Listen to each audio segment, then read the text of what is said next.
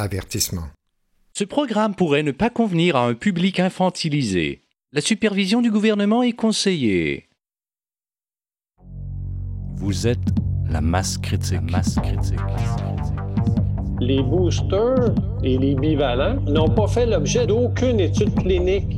On a des gouvernements, des médias et des pharmaciens qui incitent la population à recevoir un produit qui n'a même pas été validé scientifiquement, qui n'a même pas fait l'objet d'une seule étude clinique. Aucune étude clinique. Où sont nos éthiciens? Vous écoutez Radio Masse Critique. Toutes nos institutions sont corrompues, du politique au scientifique au médiatique. Incroyable. Alors, salut Masse Critique, ici Nicolas Binette au micro en compagnie de Stéphane et Jocelyn Côté. Salut. Aujourd'hui, on a l'honneur de recevoir à nouveau Patrick Provost, professeur titulaire à la faculté de médecine de l'Université Laval, biochimiste, chercheur et spécialiste de l'ARN. Un grand merci Patrick d'avoir accepté notre invitation. Salut Patrick. Bonjour à vous trois et merci à vous de l'invitation. Salut. Euh, on pourrait peut-être commencer par euh, avoir des précisions sur ta situation actuelle. On sait là la suspension, euh, l'université Laval t'a réintégré. Euh, qu'est-ce qu'il en est là euh, présentement? Ben là présentement, je suis toujours à l'emploi de l'université Laval. Euh, il y a plusieurs litiges en cours là, qui m'impliquent. Donc, il y a plusieurs griefs qui ont été déposés à l'employeur pour lui manifester notre désaccord sur des décisions ou pour déplorer des situations que je vis à l'interne, en particulier du harcèlement. Euh, donc, le cas le plus important, c'est euh, euh, en fait la, la, la, suspension de huit semaines sans salaire, et bon, pour lequel on a déposé un grief rapidement. Et donc, le grief va être entendu devant l'arbitre Rosaire Hood à compter du 25 janvier 2023. Ça va se l'échelonner sur 10 audiences qui vont aller jusqu'au 15 juin 2023. Wow. Et après ça, l'arbitre va avoir, je pense, 90 jours pour rendre sa décision. Hmm. Euh, donc, euh, en fait, nous, on va, argumenter comme quoi j'avais le droit d'exercer ma liberté universitaire, ma liberté d'expression euh, à titre de professeur. Et, et, donc, la partie adverse, elle va essayer de, de, justifier, on va tenter de justifier, présenter la preuve et justifier sa décision. Donc, euh, juste pour vous dire, j'ai appris euh, très récemment comme quoi un professeur qui avait été faussement accusé d'agression sexuelle avait été suspendu, lui, euh, je pense que c'est pour la même durée, deux mois, mais avec salaire. Ah ouais. Et donc, c'est comme si le délit que j'avais commis était même plus grave qu'une agression sexuelle. Ouais. Alors, je ne sais pas ce que des femmes en penseraient, là, mais euh, c'est quand même assez, euh, assez préoccupant. Euh, outre ça, ben, c'est ça, il y a des, situations de harcèlement que je vis au travail. Euh, il y a un premier grief qui a été déposé il y a trois mois et demi et j'ai rencontré les autorités, ben, la, la, les directions des ressources humaines à l'Université Laval et du Centre de recherche du Québec euh, il y a un mois et demi et euh, on attend toujours des nouvelles. Et là, ce que j'ai appris aujourd'hui, c'est que le directeur de mon département, contre lequel j'ai déposé deux griefs, eh bien, a, a vu son mandat être prolongé par la mmh. faculté de médecine. Donc, il va pouvoir continuer de sévir à la tête du mmh. département pendant encore 4-5 ans. Ouais. Alors, euh, c'est quand même assez préoccupant euh, qu'un directeur soit comme ça euh, reconduit dans ses fonctions, sans appel à candidature, sans élection et euh, sur la fast track, en fait. Alors qu'il fait face à deux griefs pour harcèlement d'un de ses professeurs. Euh, alors, ça, ça, en dit, ça en dit pas mal, en tout cas pour moi. Ouais, sur, sur la démocratie, sur la... Sur les, les décisions qui se prennent en arrière-plan. sur la démarche démocratique des universités. Oui, exact. Puis, sur le mode de gestion, hein, c'est une faculté de médecine. Il doit être soucieux de la santé, y compris mentale de, de ses professeurs, au minimum. Mm -hmm. Et puis, on voit là qu'ils font complètement abstraction de ça. Ils n'ont jamais cherché à, à, à, me rencontrer ou à avoir des explications ou à régler le grief avant de le reconduire dans ses fonctions. Alors, euh, quand même très préoccupant. C'est comme si on cherchait à t'écarter euh, du débat. Ah, ben ça, je l'ai dit depuis le début. Hein. Mm -hmm. on, on, veut m'annuler. Est-ce que tu penses qu'il y a une chance que tu récupères euh, ton salaire? Ben, moi, je suis confiant. Je veux dire, euh, tout, tout milite en ma faveur. Euh, donc, dans, toutes les, dans toutes les situations dans lesquelles je me trouve, euh, autant point de vue suspension, point de vue harcèlement, tu sais, en tout cas, j'ai, je crois que le, dénouement de ces affaires-là devrait être en ma faveur. Évidemment, le, le système de justice n'est plus ce qu'il était avant, avant COVID. Et, et c'est là que réside mon incertitude, euh, tant qu'à, euh, au résultat de tout ça. Je ne sais pas trop là, comment ça va se conclure, mais mm-hmm. on va okay. essayer de faire valoir mes droits. Puis ensuite, puis aussi, tu fais beaucoup de choses. Hein. En particulier, là, tu vas être témoin dans un procès? Euh, oui, en fait, euh, dans deux jours, euh, je vais aller témoigner euh, en, en, cours là, pour, euh, pour la cause de Gisèle Picard, qui est une dame de 83 ans qui a eu une contravention, je crois que c'est au temps des fêtes, où est-ce que elle s'est trouvée à l'extérieur, donc elle ne respectait pas l'ordre de couvre-feu. Donc, je pense que c'est à 20h15, elle a été surprise à l'extérieur et puis euh, elle a eu une contravention de 1500 dollars et elle a fait au moins, je pense, c'est quatre heures de prison. Et puis là, ben, euh, c'est ça, j'ai, j'ai été appelé à, à, comparaître pour justement présenter, en fait, l'essentiel de mon texte que j'avais publié dans le Journal Montréal qui avait ensuite été censuré, mais republié dans Libre Média. Mm-hmm. Euh, puis dans ce texte-là, je, je, je, je je faisais le constat, en tout cas, c'était mon analyse, évidemment. Euh, ma lecture de la situation sanitaire au Québec était fort différente de celle qui était euh, véhiculée là, par les gouvernements et les médias. Donc, on m'a demandé d'aller de, de, témoigner, puis je vais le faire avec plaisir. OK. Donc, tu témoignes pour la défense. Euh, oui, ben c'est ça, parce que la, la, la, la directive du couvre-feu euh, n'a aucun fondement scientifique. Et puis, euh, le gouvernement, même avant, avant, six heures avant de l'annoncer, n'avait toujours pas de justification scientifique pour motiver sa décision. Pour moi, elle est strictement politique. Et deux ans après non plus, euh, ça n'a jamais été justifié. Ben, en tout cas, j'entends toujours des preuves à cet effet-là. Des, ouais, tu sais, en tant que scientifique, quand je vois un gouvernement prendre des décisions strictement politiques qui ne vont pas, qui ne suivent pas la science, euh, c'est très, c'est très. Au, au nom de la santé publique au nom, au nom de la santé. Ce qui est... Oui, puis tu sais, parce qu'il y a aussi le fait que la mesure peut avoir des effets bénéfiques, mais il faut peser, mettre ça dans la balance avec les effets négatifs, les effets collatéraux. Et ça, depuis le début de la gestion de la crise, ça n'a pas été fait. Entre autres, pour les enfants, euh, les enfants, je veux dire, euh, ils sont pas concernés par la COVID-19 et assez tôt, on s'en est rendu compte, mais on leur a quand même imposé des mesures beaucoup trop sévères, beaucoup trop importantes. Qui ont porté euh, atteinte à leur développement et à l'éducation. Et, et, à leur santé. On le voit aujourd'hui. Ouais. Hein, parce qu'aujourd'hui, ce qu'on ce qu'on voit avec la résurgence de cas dans les hôpitaux, et bon, là, ils parlent de triple pandémie, là, le, mmh. le, virus, la COVID, la ouais, grippe, puis le GRSV. Mmh. Mais là, il faudrait que les autorités réalisent là, que cette situation-là, c'est eux-mêmes qui l'ont provoquée.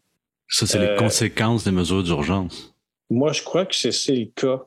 C'est qu'on on a isolé, et c'est la première expérience dans l'histoire de l'humanité où il y a un confinement aussi massif globalement, et c'est la première fois qu'on coupe, qu'on coupe l'humain comme ça de ces, des pathogènes qui l'entourent.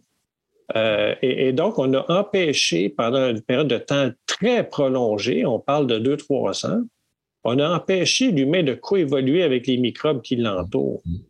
Et, ça, je l'ai dit d'entrée de jeu, au, dès les débuts, je l'ai dit que c'était euh, très, très, très mal avisé d'aller dans cette direction-là, d'empêcher les humains de coévoluer avec les microbes, parce que tôt ou tard, ouais. si on se coupe de cette coévolution-là, les microbes vont nous rattraper et c'est effectivement ce que je vois aujourd'hui. Puis que quand je vois des médecins dire que ah, s'il y, y, a plus de cas, c'est parce qu'on a levé les mesures sanitaires. Mais, mais, mais, sur quelle planète ils vivent, ces médecins-là? Ouais. Ouais. Pour ne pas se, se, se, poser plus de questions que ça, puis de faire des raisonnements aussi simplistes mm. euh, qui, En tout cas, moi, je- avec la formation de scientifiques, là, avec l'esprit critique euh, à peu près nul qu'ils ont, là, ils ne sont pas dignes d'occuper les postes qu'ils occupent présentement. Oui, alors qu'on s'est rendu compte que euh, il n'y avait pas réellement de situation pandémique. Là.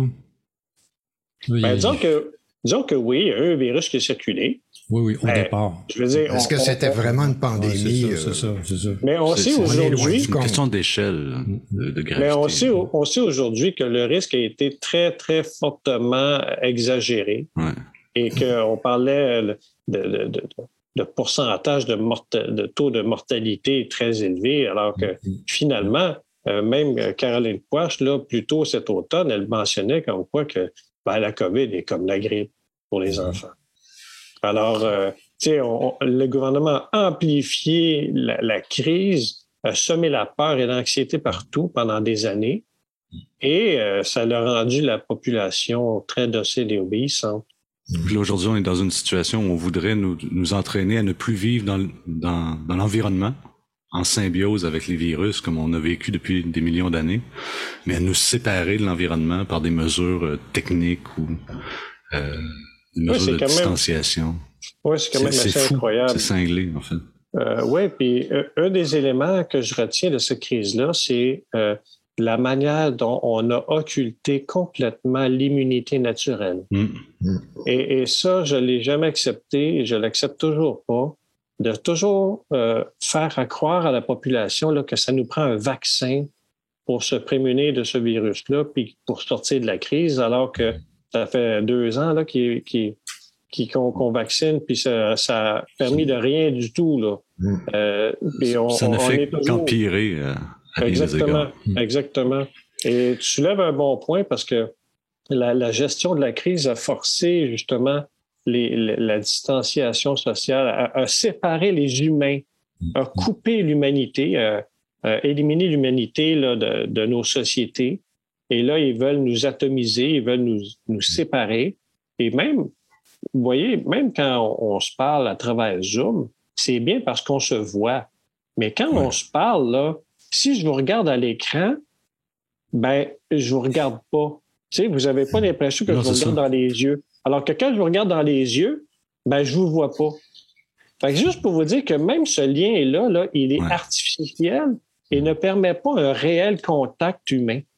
Euh, et, et donc, il y a une coupure entre dans, dans l'humanité qui en a mangé pour son, il en a pris pour son rhume, et aussi la, la solution technologique miracle qui était pour nous sortir de cette crise. Mais cette crise-là a été fabriquée, elle a été très largement amplifiée, et les moyens pour y faire face complètement mésadaptés. Tout à fait. C'est ça. Puis à un moment donné, c'est plus de l'incompétence. Je sais pas c'est quoi ta position là-dessus, mais c'est pas de l'incompétence de la santé publique ou des, des- de ceux qui gouvernent, des gouvernements.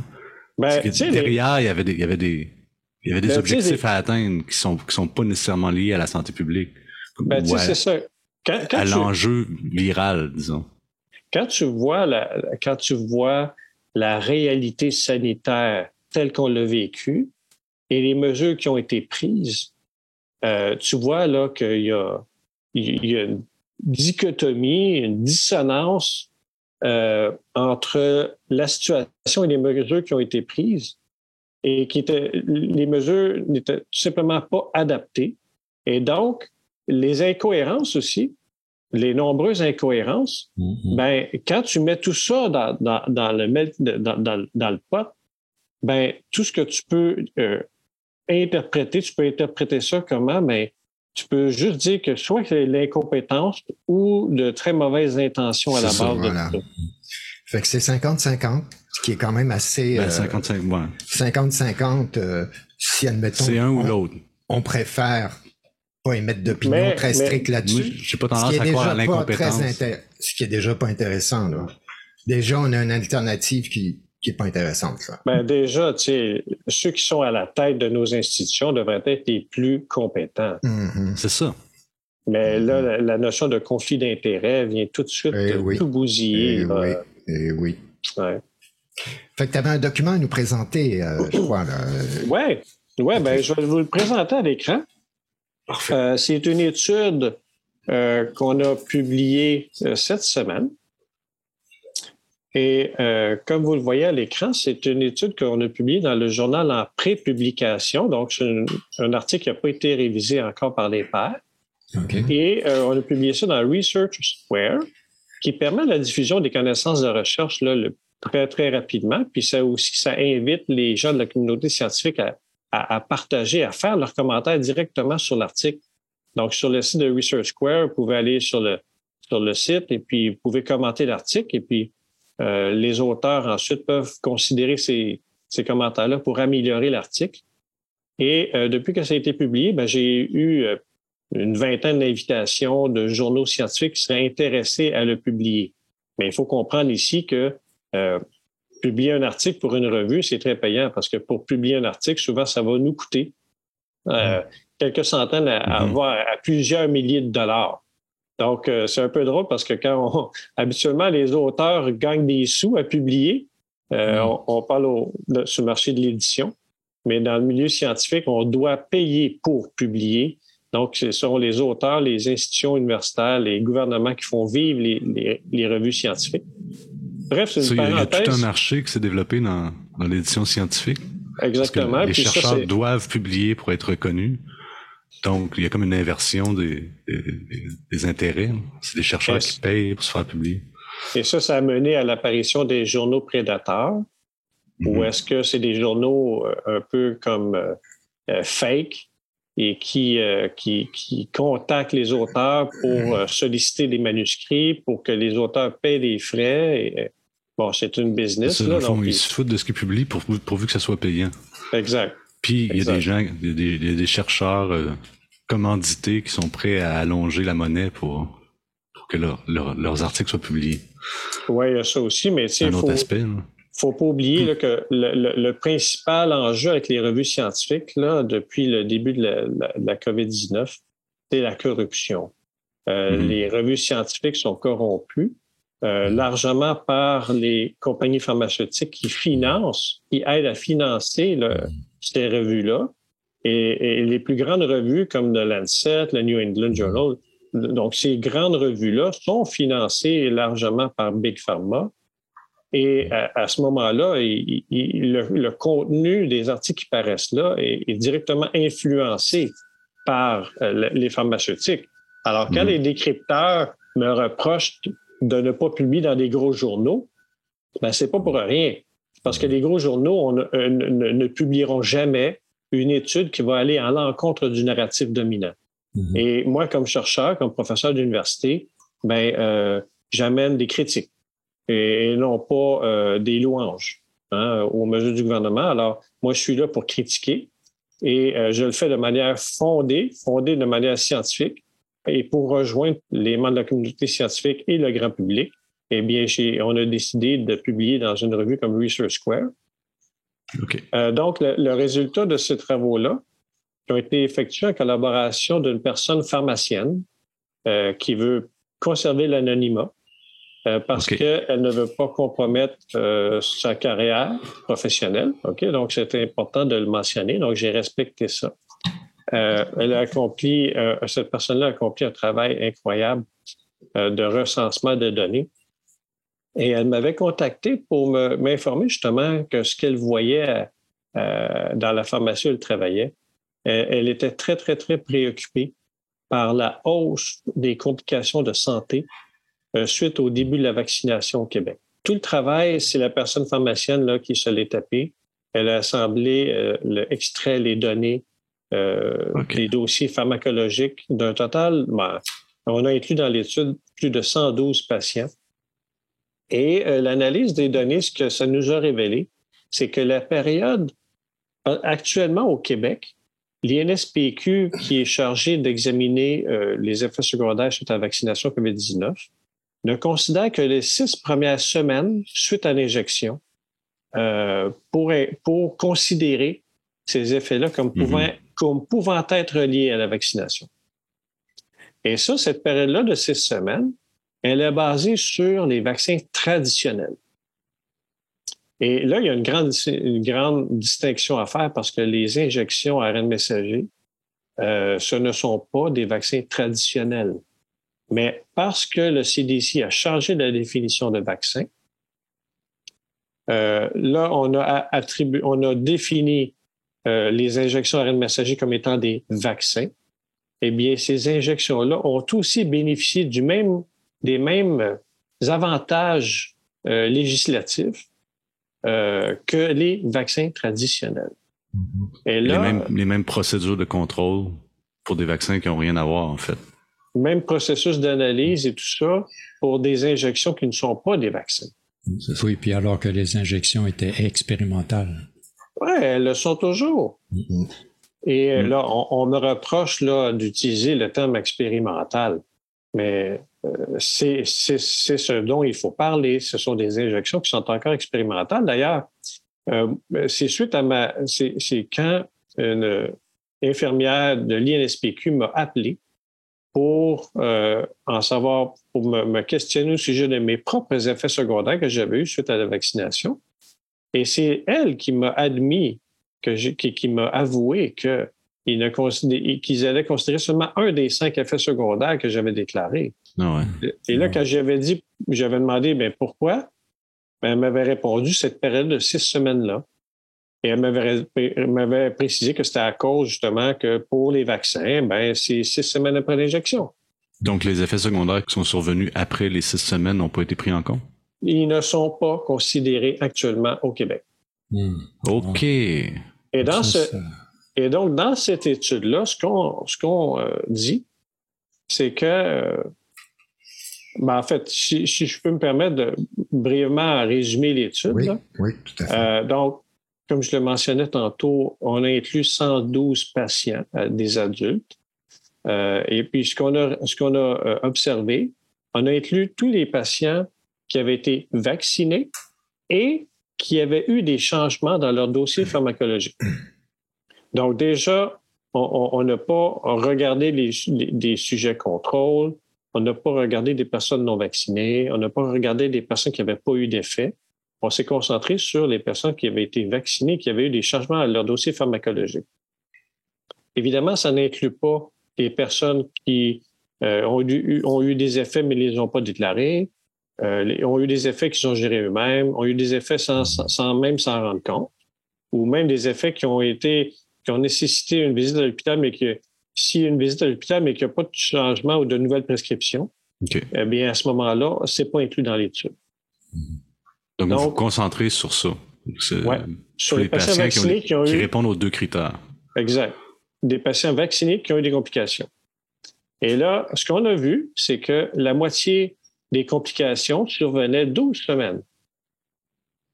OK. Euh, la moitié, euh, la moyenne, la médiane, en fait, la moyenne, on va dire la médiane, euh, des effets, euh, des changements au dossier pharmacologique survenaient 12 semaines après la dernière injection.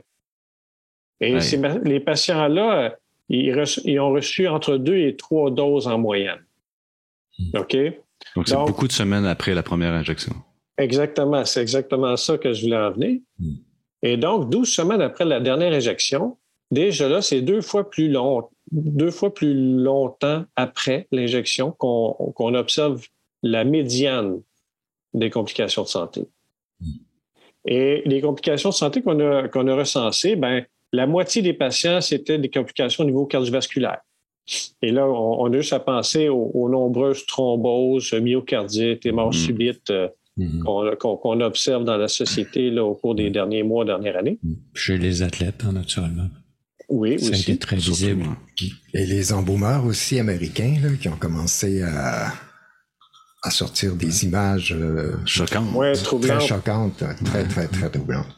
Effectivement. Il y a aussi le quart des patients euh, ont eu des, des cancers, euh, parfois fulgurants. Donc, les, cancers fulgurants aussi, c'est une complication là, qui, qui est tu aussi. Dis le, le corps? Ben, 31 sur 112. Euh, donc, le cas de ces patients-là qui ont eu des complications, mais il s'agissait de cancer. Donc, c'est pas euh, négligeable? Non, pas du tout. Et justement, c'est la personne pharmacienne, quand elle a vu, elle, voyait ses patients tomber comme des mouches. Parce que là, bon, il y a une maladie respiratoire et on a aussi, mais il y a 19 patients de ces 112-là qui sont décédés. Hmm. Donc, évidemment, leur âge est, plus grand. Euh, mais le, but ici, c'était tout simplement de, de, de, documenter la Mm. survenue des complications suite à la vaccination. Et ce qu'on a observé, justement, c'est que il y a, euh, comme vous le voyez dans la conclusion, il y a le trois quarts des complications de santé chez ces patients-là qui sont survenues après six semaines. Et donc, ce que l'INSPQ considère actuellement, c'est euh, seulement le 24% 25 qui, euh, qui, qui, qui est dans la fenêtre du six semaines et euh, ne considère pas du tout euh, les, les, autres effets qui arrivent plus tardivement. Ce qui fait que les, la, les effets secondaires suite à vaccination sont sous-déclarés ou sous-traités au moins d'un facteur de 4. Et dans une publication à venir, euh, je vais, je vais, on, on, pourra s'en reparler. Euh, je rapporte là de, des dizaines et des dizaines d'éléments, de, de, barrières à la déclaration, au traitement, en considération des effets secondaires suite à la vaccination, mm-hmm. qui fait que euh, il y a des estimations, ça, ça confirme, ça vient confirmer les, les, les estimations de, euh, d'analystes du VAERS, la banque de données des effets secondaires suite à la vaccination aux États-Unis, qui, euh, dont le, le, le sous-rapport, le sous-rapport, là, c'est environ 10 à 100 fois. Oui, on, l'a entendu souvent depuis le début. C'est, Exactement. J'allais poser Donc, la question justement parce qu'on a, on a les données du VAERS puis de l'Union européenne.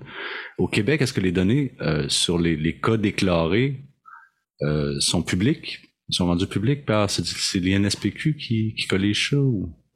Euh, c'est quoi l'équivalent du VAERS au Québec? Oui, euh, je ne sais pas. Euh, c'est l'INSPQ. A... C'est l'INSPQ, mais je pense qu'ils ont arrêté de donner les... Euh, le statut vaccinal. Le statut vaccinal par rapport euh, à la mortalité, ou, ouais, etc. Et au, ouais, au, Québec, on a un problème de transparence, c'est clair, mm -hmm. là, dans les données publiques.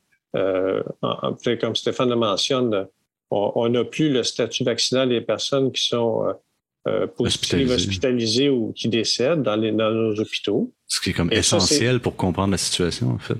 Ben, il me semble que oui, parce que si les vaccins sont sûrs et efficaces, ben, ce serait une raison de plus de, de le documenter. Exact, puis de convaincre la population, ben, regardez, là, vos, notre vaccin est sûr et efficace parce que vous voyez, ceux qui décèdent, bon, mettons, sont pas vaccinés. Mmh. Ben, moi, ce que je pense, c'est que le fait qu'ils cachent les données, plutôt que de les rendre transparentes, ben moi je pense que c'est, plutôt l'inverse qui arrive. C'est très Absolument. étrange parce qu'ils ont utilisé les données puis ont montré les données tant que ça montrait qu'il y avait un avantage, tant que les données semblaient montrer qu'il y avait un avantage à aller se faire vacciner. Puis en janvier 22, euh, à un moment donné, les, les indicateurs montraient que oups, les, c'était les non c'était les vaccinés qui étaient hospitalisés. Mmh. Il y avait 30% de chances de moins d'être hospitalisés si tu étais non vacciné. Mais ils ont arrêté de le mettre sur le tableau indicateur de, de la santé publique. Puis là, oups, les données, à partir du moment où ils parlent plus dans une direction, sont plus disponibles. C'est étrange. Et puis c'est là que ça, tu dis... C'est louche. Tu sais, il n'y a ça. pas un... Malheureusement, il n'y a pas un traitement objectif des données. Un traitement objectif non, et indépendant, je dois préciser. Euh, et, et, les données qui ne, qui ne qui n'appuient pas le narratif dominant, le narratif que, que veut véhiculer le gouvernement, ben, sont simplement écartés.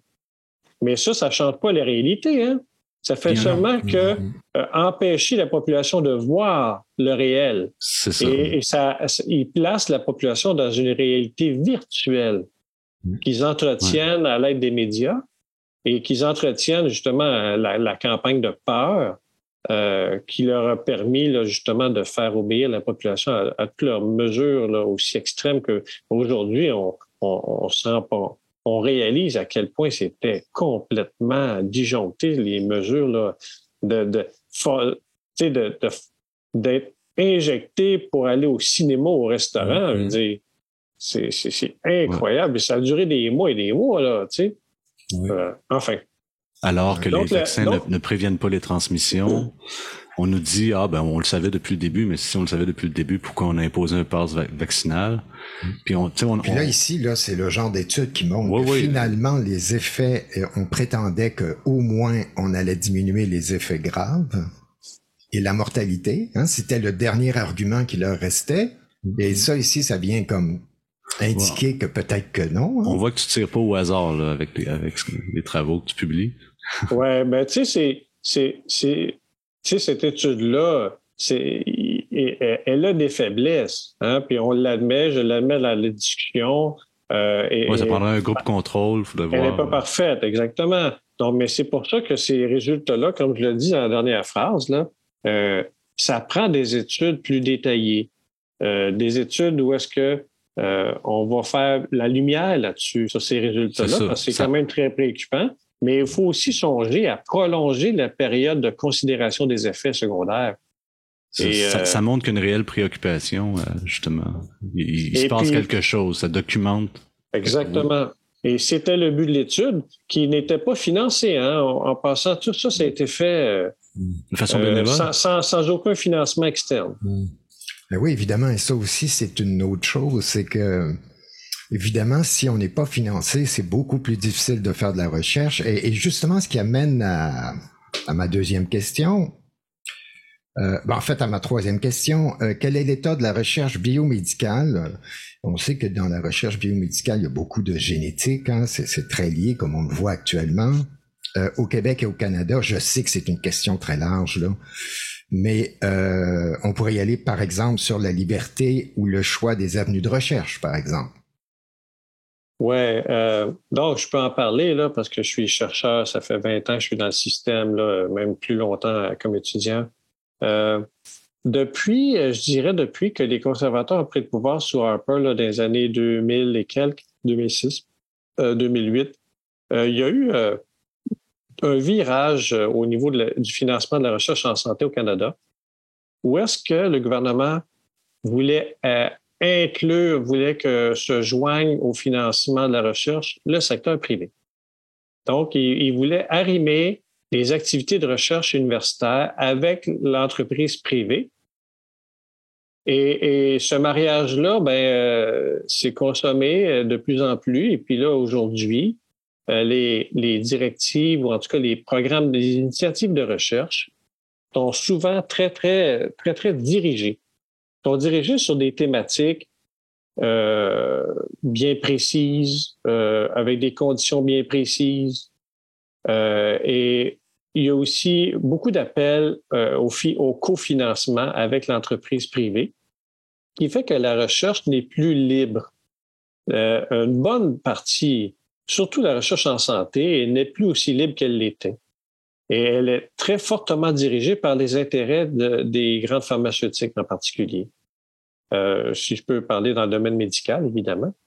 Donc, ça fait que la recherche, donc, on a des, professeurs-chercheurs qui sont payés euh, par des universités qui elles-mêmes sont financées par les deniers publics, qui travaillent sur des projets de recherche qui vont satisfaire Big Pharma, et qui va permettre à Big Pharma, euh, finalement, de, d'engendrer des profits euh, grâce aux mhm. découvertes qui vont avoir été réalisées par des professeurs. Parce que Big Pharma n'a pas intérêt à investir dans quelque chose qui n'a pas un retour sur investissement. Ben, tu sais, Big Pharma, les compagnies euh, ont, ont, presque toutes quitté le Québec. Hein. Ils, étaient très actifs en recherche au Québec, puis ils ont toutes levé les pattes.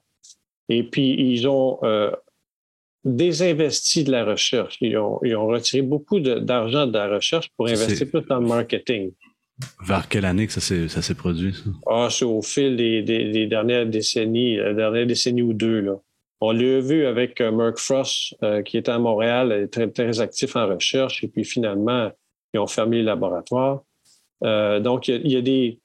Le secteur pharmaceutique c'est, a, subi une grosse transformation ils ont beaucoup baissé leur investissement en recherche et ont plus focusé sur le marketing. Mm-hmm. Et là, au, lieu de ça, ils se sont dit, ben, pourquoi pas utiliser les chercheurs universitaires?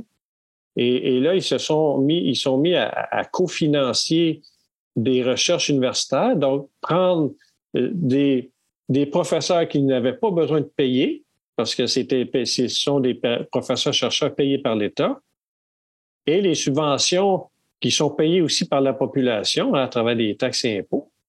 Et là, euh, tout ce que l'organisme subventionnaire euh, demandait aux compagnies, c'est un arrimage. Donc, souvent, c'est des 50-50. Donc, euh, pour financer un projet X qui, qui, va servir l'intérêt des pharmaceutiques, ben, on va avoir un financement 50% du public, 50% du privé. mais il faut dire que ce financement-là doit porter sur tel sujet de recherche qui est justement une exigence de, qui doit satisfaire le privé. Qui doit satisfaire le privé, exactement. Donc, on passe, on, d'une situation où, l'État donne une certaine indépendance aux, chercheurs à une situation où l'État ne finance pas un projet si le projet n'est pas n'est pas financé par le privé. Donc, c'est le privé qui surdétermine ce qui va être financé. Tout à fait. Et dans les universités, on le voit aussi par le financement des chaires de recherche. Euh, il y a plusieurs chaires de recherche en pharmacie. À la faculté de pharmacie sont financées directement par les compagnies pharmaceutiques. Euh, on, a, on a une minière qui finance une recherche en droit de l'environnement. Euh, mais non, il ne faut pas rire, c'est vrai. c'est comique. En fait, j'ai publié quatre lettres d'opinion dans les médias l'été dernier, justement pour révéler comme, à quel point les intérêts privés avaient infiltré l'Université Laval.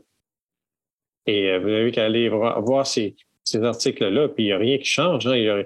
Mm-hmm. J'ai aucune réponse sur, mes dizaines et des dizaines de préoccupations et des questions que j'ai posées à l'administration. Mm. Corrélativement à cette question-là, c'est les bénéfices sur le plan médical pour la population. Alors, si on prend seulement, par exemple, euh, on peut se demander s'il y a eu des bénéfices réels. Et avec le scandale des injections COVID, on peut se demander très, très, très sérieusement, mais quels sont les bénéfices sur le plan médical pour la population de la recherche biomédicale et médicale? Ben, tu vois, la, médecine actuellement, elle est de plus en plus technologique, médicalisée, pharmaceutique. On, s'éloigne vraiment beaucoup, on nous éloigne beaucoup du, de, de rester en santé, de promouvoir l'activité physique, une saine alimentation, des saines habitudes de vie. Tu sais, l'idée de, départ pour moi, c'est de ne pas être malade. Mm. Hein, c'est de rester en santé. Mais le système, de manière qu'il est conçu, c'est que c'est profitable aux pharmaceutiques que l'on soit malade et qu'on veuille ensuite nous traiter. Donc, économiquement parlant, on, on, est des sujets qui ne sont pas économiquement avantageux quand on est en santé. Euh, c'est assez simple à comprendre. C'est assez mécanique, en fait. Toutes les solutions, le gros bon sens, qui fait qu'on tombera pas malade puis qui coûte pas une scène, ça sera pas mis en avant parce qu'on a besoin d'une population malade pour vendre des médicaments. Mais on peut se demander aussi la valeur des médications qui sont proposées, justement. Puis, tu sais, pour revenir à ta question, euh, c'est que euh, est-ce que ces bénéfices, c'est quoi les bénéfices de la recherche pour la santé de la population? Et je te dirais que les chercheurs sont dirigés, sont menottés en quelque sorte parce que les chercheurs disent Ah oui, je suis libre, je suis libre de, faire ce que je veux, mais c'est pas vrai. Parce que moi, comme chercheur dans mon domaine, par exemple, j'ai, il y a des initiatives de recherche, mais c'est en partenariat avec euh, telle compagnie ou avec telle compagnie, ou si je m'en vais dans le concours plus large, eh bien là, ma recherche est, est trop risquée, est trop originale, est pas assez sûre, donc elle sera jamais financée.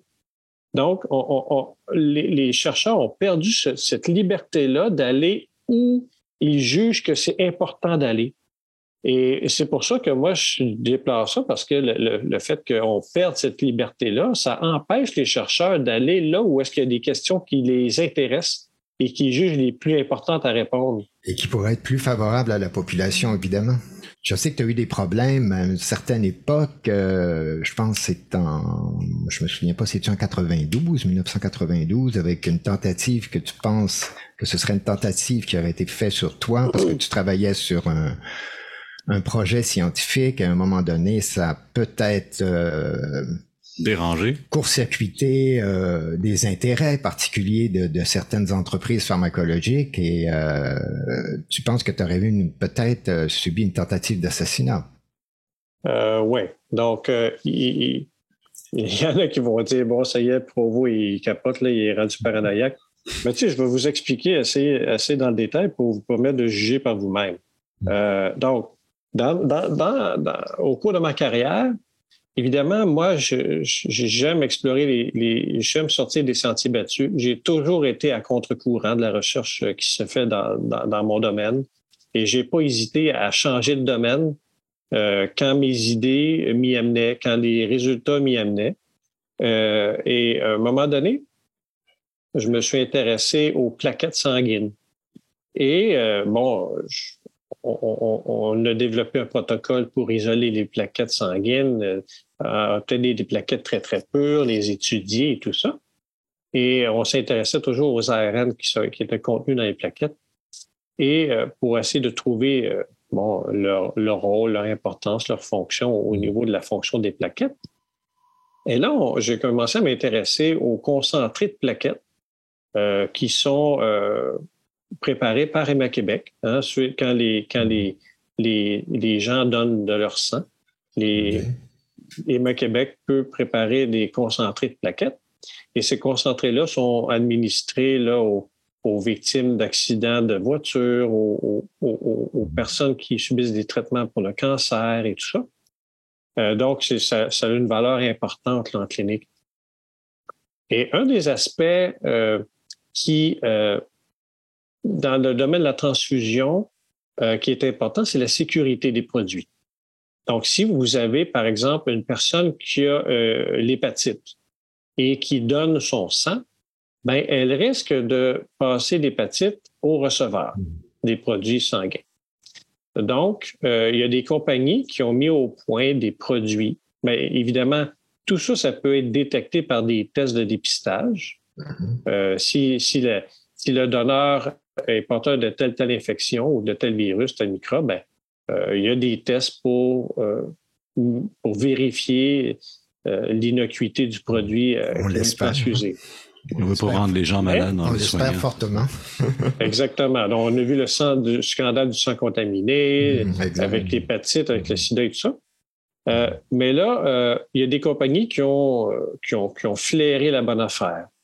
Et là, il y a une compagnie, Cirrus Corporation, donc C-E-R-U-S. Pouvez aller voir sur Internet où est-ce qu'ils sont rendus. J'ai perdu le, le film.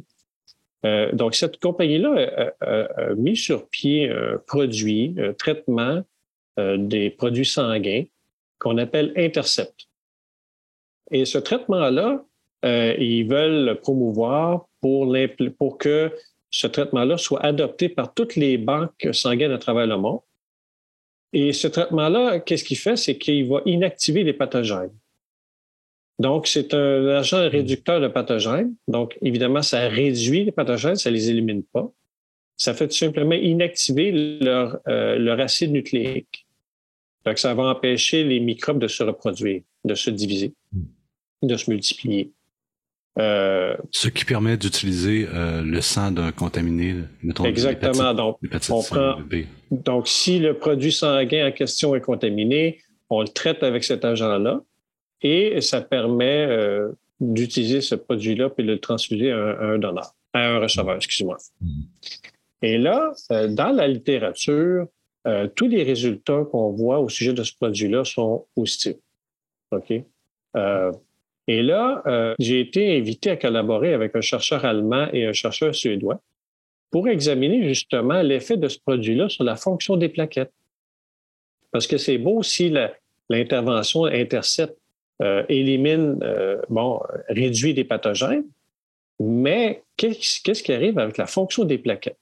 Et là, on a fait, euh, on, a, on, a, on, a, mis sur pied une collaboration et en 2012, on, a fait une collaboration justement tripartite et on a pu examiner des plaquettes qui, étaient, qui avaient été traitées ou non avec le produit Intercept, avec la méthode Intercept. Et ce qu'on a euh, observé, c'est que c'était que les plaquettes qui étaient traitées avec Intercept étaient, euh, étaient moins fonctionnelles et de manière importante.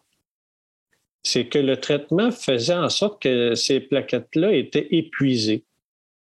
Euh, un peu comme, euh, mettons, les plaquettes, je compare ça à un marathonnier. OK? Donc, quand la, plaquette a besoin de fonctionner, de, colmater une brèche dans notre euh, hmm. système circulatoire, ben, elle, va, elle, doit être fonctionnelle pour colmater la brèche. Donc, et là, le produit Intercept, ce que ça faisait, c'est que ça épuisait la plaquette. Et la plaquette, plutôt que d'être un, marathonien avant la course, c'est un marathonien après la course. Donc, évidemment, euh, avec des fonctions hmm. aussi réduites, ben, ça faisait en sorte que pour restaurer euh, la fonction plaquettaire d'une personne, il fallait transfuser, il, fallait donner deux fois plus de concentré de plaquettes euh, que si, que si le, concentré de plaquettes n'avait pas été traité. Donc, c'était pour augmenter les coûts de manière importante pour les banques de mm-hmm. sang. Donc, non seulement le traitement est très coûteux, mais là, il faudrait euh, donner deux fois plus de produits. Euh, et, même à cet effet-là, j'ai rencontré les, dirigeants d'EMA Québec, ici à Québec. Et quand je leur ai parlé de, nos résultats, ils étaient très étonnés parce qu'ils disaient oui, mais euh, dans la littérature, là, tout est beau avec ce produit-là, tout est positif.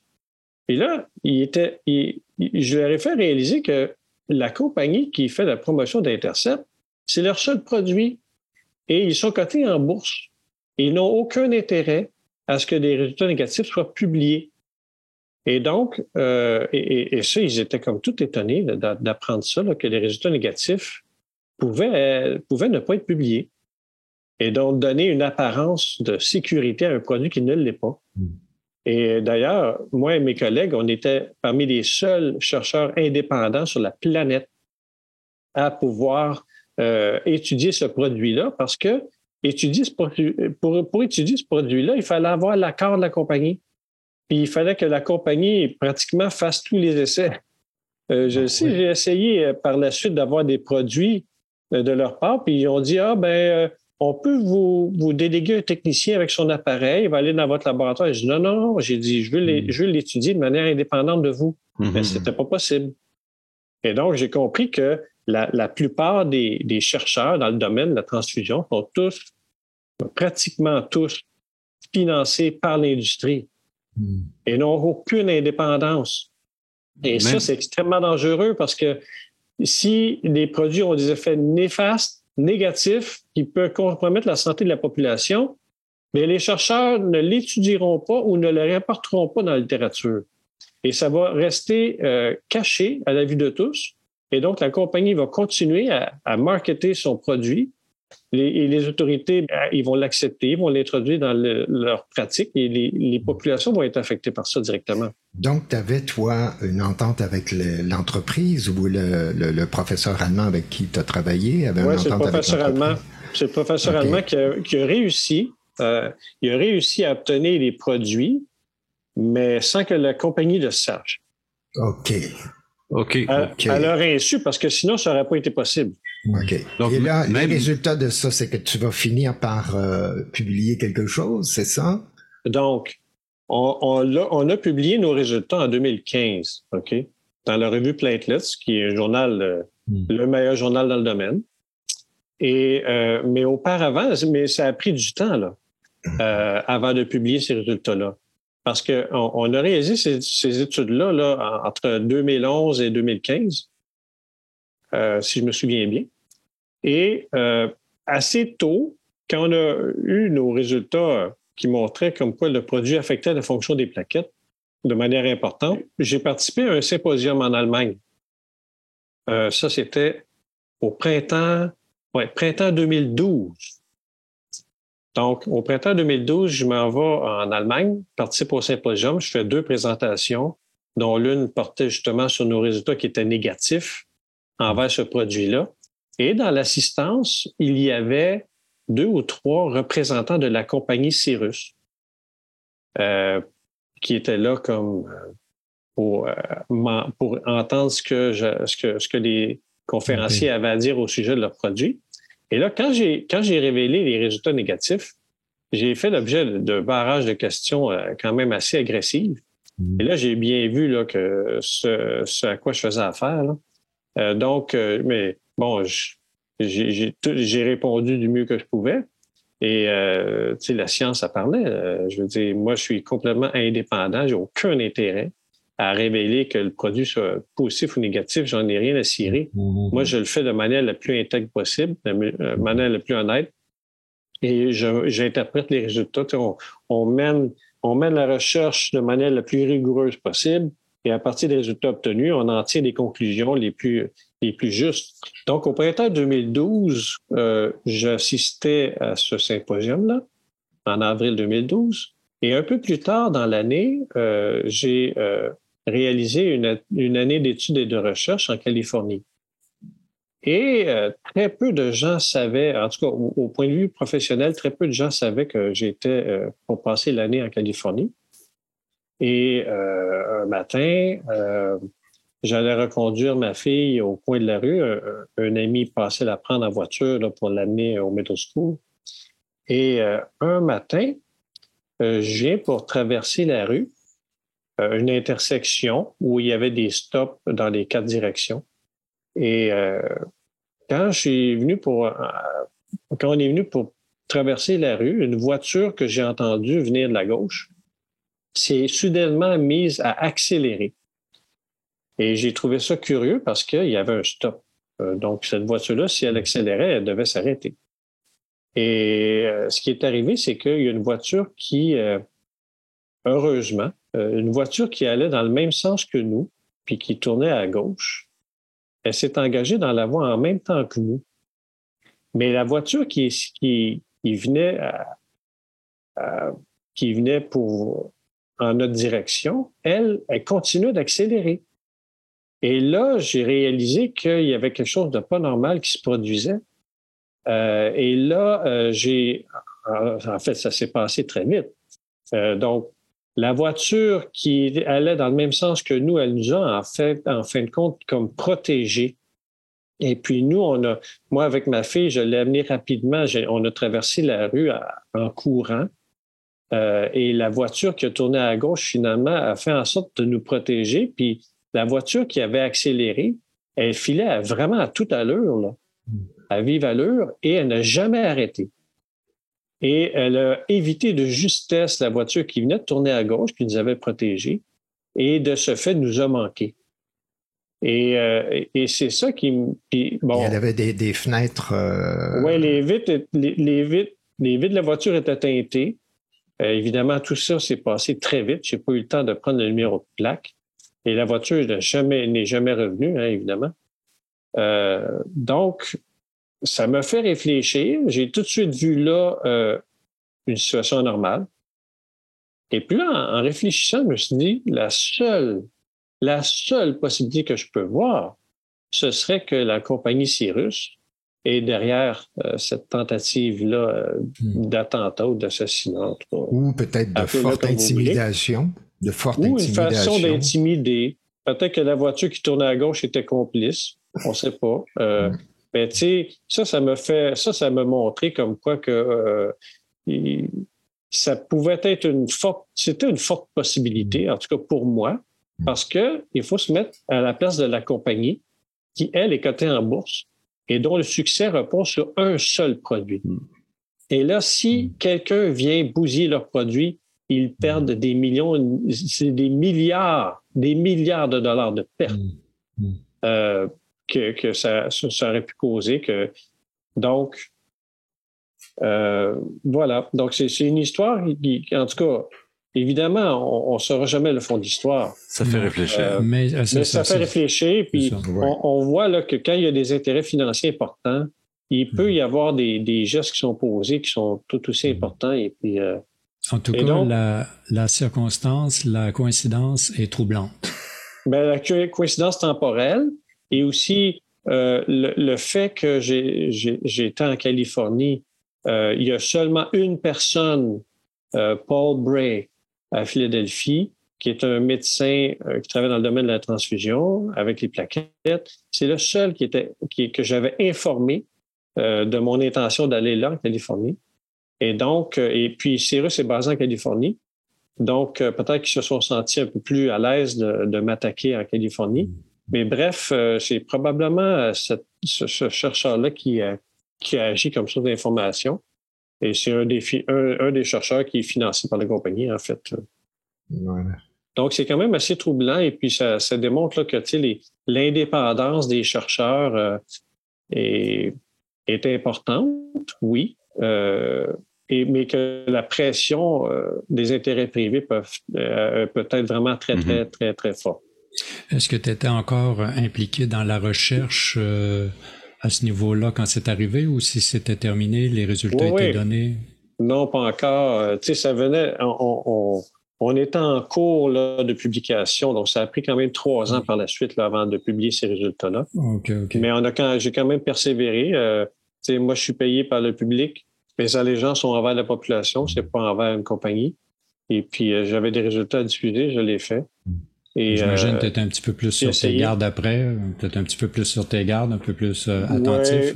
Oui, effectivement. Et ces résultats-là, je les ai présentés, comme je l'ai dit tantôt, à Emma Québec euh, pour les aviser de ça, parce que c'est quand même des résultats très, très préoccupants. Puis mm-hmm. moi, personnellement, je ne veux pas recevoir de produits sanguins traités par Intercept. Et ça, c'est clair. Ça, je l'ai dit à la direction du Canadian Blood Services. Euh, il m'avait invité à un, symposium à Winnipeg et puis euh, j'avais participé, j'avais présenté nos résultats. Et j'avais aussi questionné la présidente euh, du, CBS à, l'époque, la vice-présidente. Et puis, euh, j'avais soulevé ce problème-là. Et puis, elle me disait, ben, c'est mieux de transfuser des, produits euh, traités avec Intercept que pas de produits du tout. Hmm. Puis, moi, je disais que quoi, moi, j'accepterais, j'accepterais jamais de me faire transfuser du produit avec Intercept. Juste pour dire que si j'avais été invité au congrès du CBS, au symposium du CBS à Winnipeg, c'est que j'ai euh, j'ai justement, j'avais une subvention de recherche du CBS, du Canadian, Canadian Blood Services, et pour travailler là-dessus. Et là, après que, euh, quand j'ai eu publié euh, les résultats, ça a été une des, subventions dans lesquelles j'ai été mon laboratoire a été le plus productif. Et euh, peu de temps après, ben, j'ai été incapable de renouveler mon, ma subvention de recherche et le programme de recherche du CBS est disparu. Et donc, et donc on voit là que quand on creuse où est-ce que ça peut être, ça peut toucher des intérêts, eh bien, on, on, change assez rapidement, on redirige le financement ailleurs, on l'éloigne des, des, des, des, des sources euh, problématiques. Non, effectivement. Mais c'est ça, en fait, aller à contre-courant. Tu sais, moi, je suis mené par, euh, par mes idées, par mon instinct, par mon intuition. Et ça, euh, je ne sais pas, hein, on, dirait que la recherche n'est pas valorisé.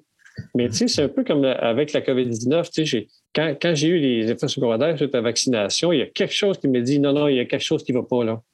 Et, et, c'est cette intuition-là, cet instinct-là qui me dit non, non, il faut que tu ailles là, il faut que tu ailles voir plus clair. J'ai toujours été à contre-courant en recherche. J'ai toujours, j'ai toujours pensé différemment de mes collègues. Et ce qui fait que j'ai réussi à survivre aussi longtemps en recherche, ça n'a pas été parce que j'avais un gros laboratoire. J'avais un petit laboratoire, mais avec des idées très originales. Donc, Juste pour euh, finaliser sur ce dossier-là, euh, Emma Québec, est-ce qu'ils ont tenu compte de ce que tu leur as appris ou si ça, ça s'est arrêté là, puis il n'y a plus de... Est-ce qu'ils utilisent, euh, ils ont, utilisé ben, Intercept euh, continuellement jusqu'à présent? Ben, je ne sais pas s'ils ont finalement accepté d'utiliser Intercept. Je me suis éloigné de ce domaine-là de recherche. Mm. Hein. on m'a montré la porte de sortie de manière élégante et puis je l'ai pris. Euh, mm. J'ai été dans d'autres domaines là, pour, pour continuer de satisfaire ma curiosité. Mais, mais tout ça pour vous dire que Emma Québec, les dirigeants à Emma Québec pensent toujours que la littérature scientifique, elle est fidèle de la réalité. Mm-hmm.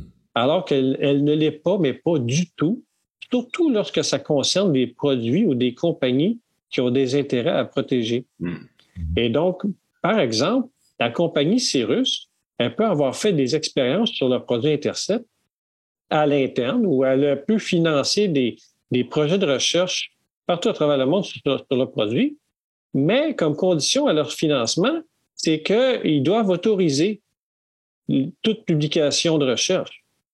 Donc, si un résultat négatif, la compagnie est cotée en bourse, ils savent que s'ils diffusent des résultats négatifs, leur action va chuter, ils vont perdre des, ils vont perdre des millions. Alors, ils vont tout simplement dire aux chercheurs, ben, OK, ben, désolé, on n'approuve pas, on n'autorise pas la publication de vos résultats euh, négatifs. Et donc là, ça, ça, biaise euh, le contenu euh, de la science des connaissances auxquelles les chercheurs ont accès publiquement. Mais cette recherche-là qui a été faite, qui a, révélé des effets négatifs, ben, ces, connaissances-là ne sont pas accessibles aux chercheurs. Et ils ne sont pas au preneur de décision. Exactement. Et, euh, quand j'ai vu que les décideurs de EMA Québec étaient biaisés à ce niveau-là, mm. tu sais qu'ils n'étaient même pas allumés à la possibilité que, euh, que des résultats négatifs puissent ne pas être publiés, moi, ça me soufflait. Non, c'est la responsabilité. j'ai bien, oui, c'est la responsabilité.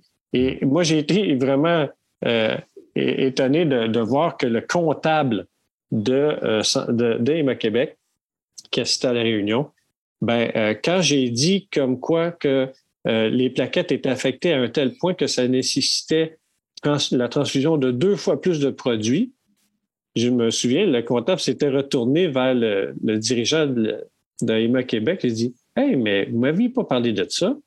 Hmm. Hmm.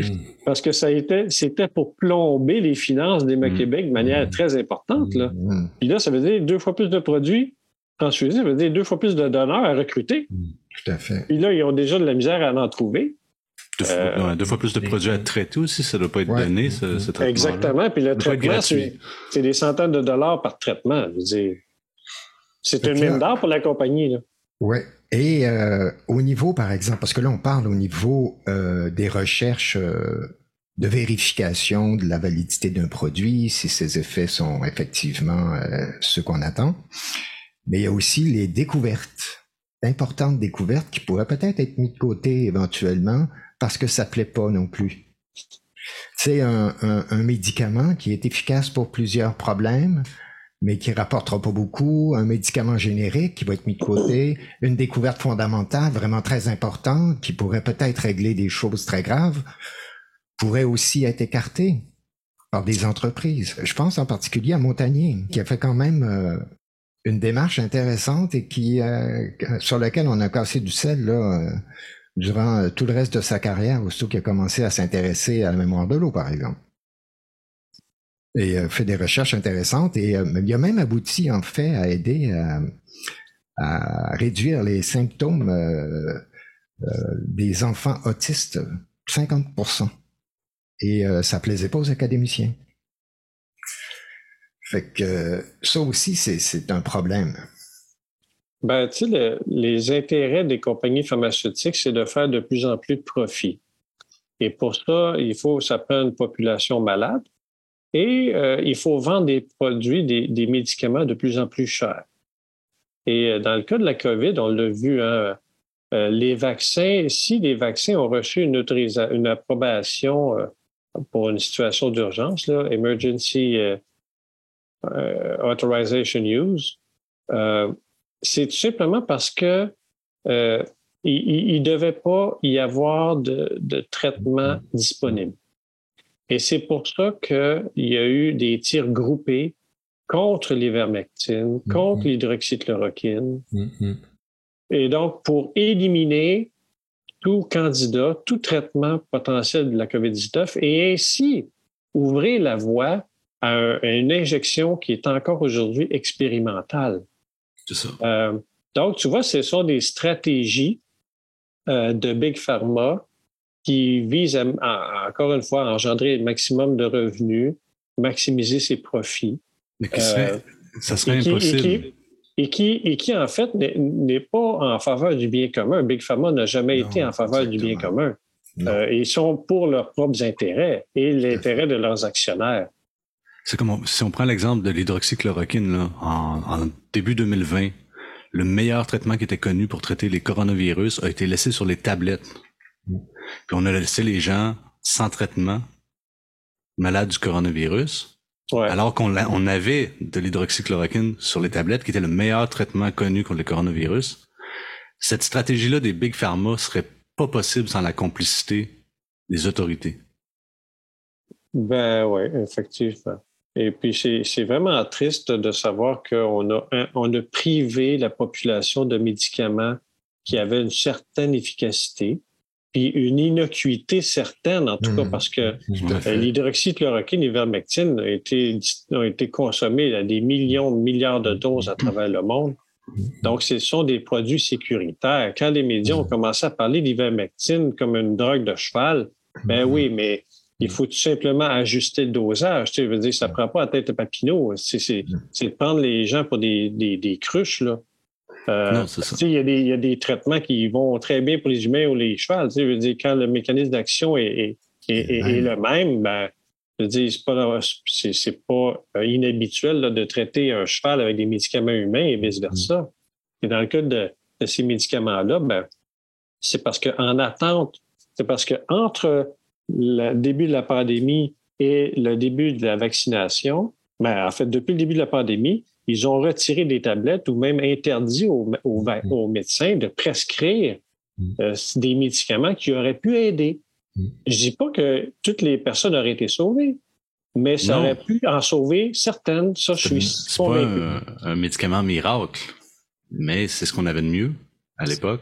Exactement. Puis quand, que, quand on fait. C'est toujours pas. Je veux dire, le vaccin non plus, c'est pas un médicament, un traitement Loin de là. C'est loin Mais, de là. il y a aussi le fait qu'on a dit, euh, les, les, des, euh, je pense que c'est, euh, je me souviens plus du magazine, qui avait prétendu que euh, ça provoquait des arrêts cardiaques, hein, des problèmes cardiaques, l'hydroxychloroquine. Le, ben, le, Lancet, le Lancet. Le Lancet, voilà. Ouais, ça a tenu deux jours, cette étude on n'avait jamais entendu parler de ça dans les 70 dernières années. Il n'y a personne qui avait jamais parlé de problèmes cardiaques avec. Et c'était utilisé en Afrique hmm. depuis, euh, mon Dieu. mais de toute façon, cette étude-là a été dénoncée après par un groupe de scientifiques. Ah, en deux jours. Et pourtant, on a fait, on a, on a interdit ce médicament-là sur cette fausse information-là et ça a duré. Ça n'a pas été rectifié par les autorités sanitaires. Et euh, au niveau de l'ivermectine, euh, même le CDC euh, publie des, euh, a, publié des articles de recherche qui montraient que in vitro, elle aurait, l'ivermectine aurait une capacité de réduire le cancer in vivo sur des cellules cancéreuses. Et c'est le CDC lui-même qui le publie. Mais on n'en entend pas parler, les journaux n'en parlent pas, il n'y a pas de recherche qui, qui s'effectue sur la question. C'est comme il y, a, vraiment une violence au niveau de la recherche, je trouve. Puis là, on parle de produits en vente libre. Qui étaient en vente libre. Qui étaient en vente libre, c'est ça, exactement. Avant, la pandémie. Mm-hmm. Pour la première fois, avec l'hydroxychloroquine, c'est la première fois qu'on fait pression sur les pharmaciens pour ne pas honorer des prescriptions. Mm-hmm. Puis des gens qui avaient des prescriptions d'hydroxychloroquine, pour d'autres raisons, même pas pour le traitement de coronavirus, qui n'ont pas pu en avoir. Parce que là, c'est la première fois dans l'histoire, en tout cas, mm-hmm que je me rappelle. Mais tu sais, en, science, c'est certain qu'on n'est pas à l'abri de, fraudeurs. Euh, et plus les intérêts sont importants, ben, plus la fraude est importante et a des impacts. Euh, il y a deux aspects que je voudrais parler. C'est la, la, relation entre le scientifique et le politique. Et euh, actuellement, ce qu'on ce qu'on voit se, se déployer. Ce qu'on a vu se déployer là, comme gestion, comme pendant la gestion de la crise de la COVID-19, ce sont des décisions politiques qui n'étaient pas fondées sur la science. Euh, des décisions politiques un peu comme, euh, comme le, couvre-feu, par exemple, qui n'avait mm-hmm. aucun fondement scientifique, euh, a quand même été imposé par le gouvernement à l'encontre de, en l'absence de tout fondement scientifique. Donc, c'est une mesure qui était, qui privait euh, les droits et libertés de la personne, avec des impacts négatifs certains, puis des bénéfices très hypothétiques. Euh, et, là, c'est là qu'on voit que le politique peut abuser de sa population et sans en avoir la justification scientifique. Et c'est important parce que on, prétendait euh, vouloir limiter la transmission et tout ça d'un virus. Bon, mais si tu veux atteindre des objectifs comme ça, ça te prend de la science pour appuyer tes décisions. Et bon, si tu mets un couvre-feu à 8 heures et que les gens ne sortent pas après 8 heures, mais qu'est-ce que les gens vont faire? Ben, ils vont faire ce qu'ils ont à faire avant 8 heures, mais ils vont le faire de toute façon. S'ils vont dans les commerces, ben, ils vont aller dans les commerces, il va y avoir plus de monde dans les commerces qui vont se fréquenter il va y avoir une plus grande densité de personnes, donc le risque de transmission va être plus élevé. Euh, autre cette considération-là, tu peux forcer les gens à, vivre à l'intérieur plus longtemps au lieu d'être à l'extérieur. Donc, à l'extérieur, possibilité de transmission très, très minime, si existante. alors, tu les, tu les confines à l'intérieur. Puis là, s'il y a quelqu'un à l'intérieur qui est infecté, ben là, tu es sûr de, de le poigner. Fait que, il y a des mesures comme ça qui, après ma barre, ça peut sembler une bonne idée, mais c'est une fausse bonne idée. Mm-hmm. Une aberration. Et donc, ça, c'est un aspect. Euh, et, aussi le fait que la politique, les politiques, les politiciens vont prendre des décisions qui ne renversent pas quand les évidences montrent qu'elles ne sont pas fondées ou qu'elles vont à l'encontre de la science.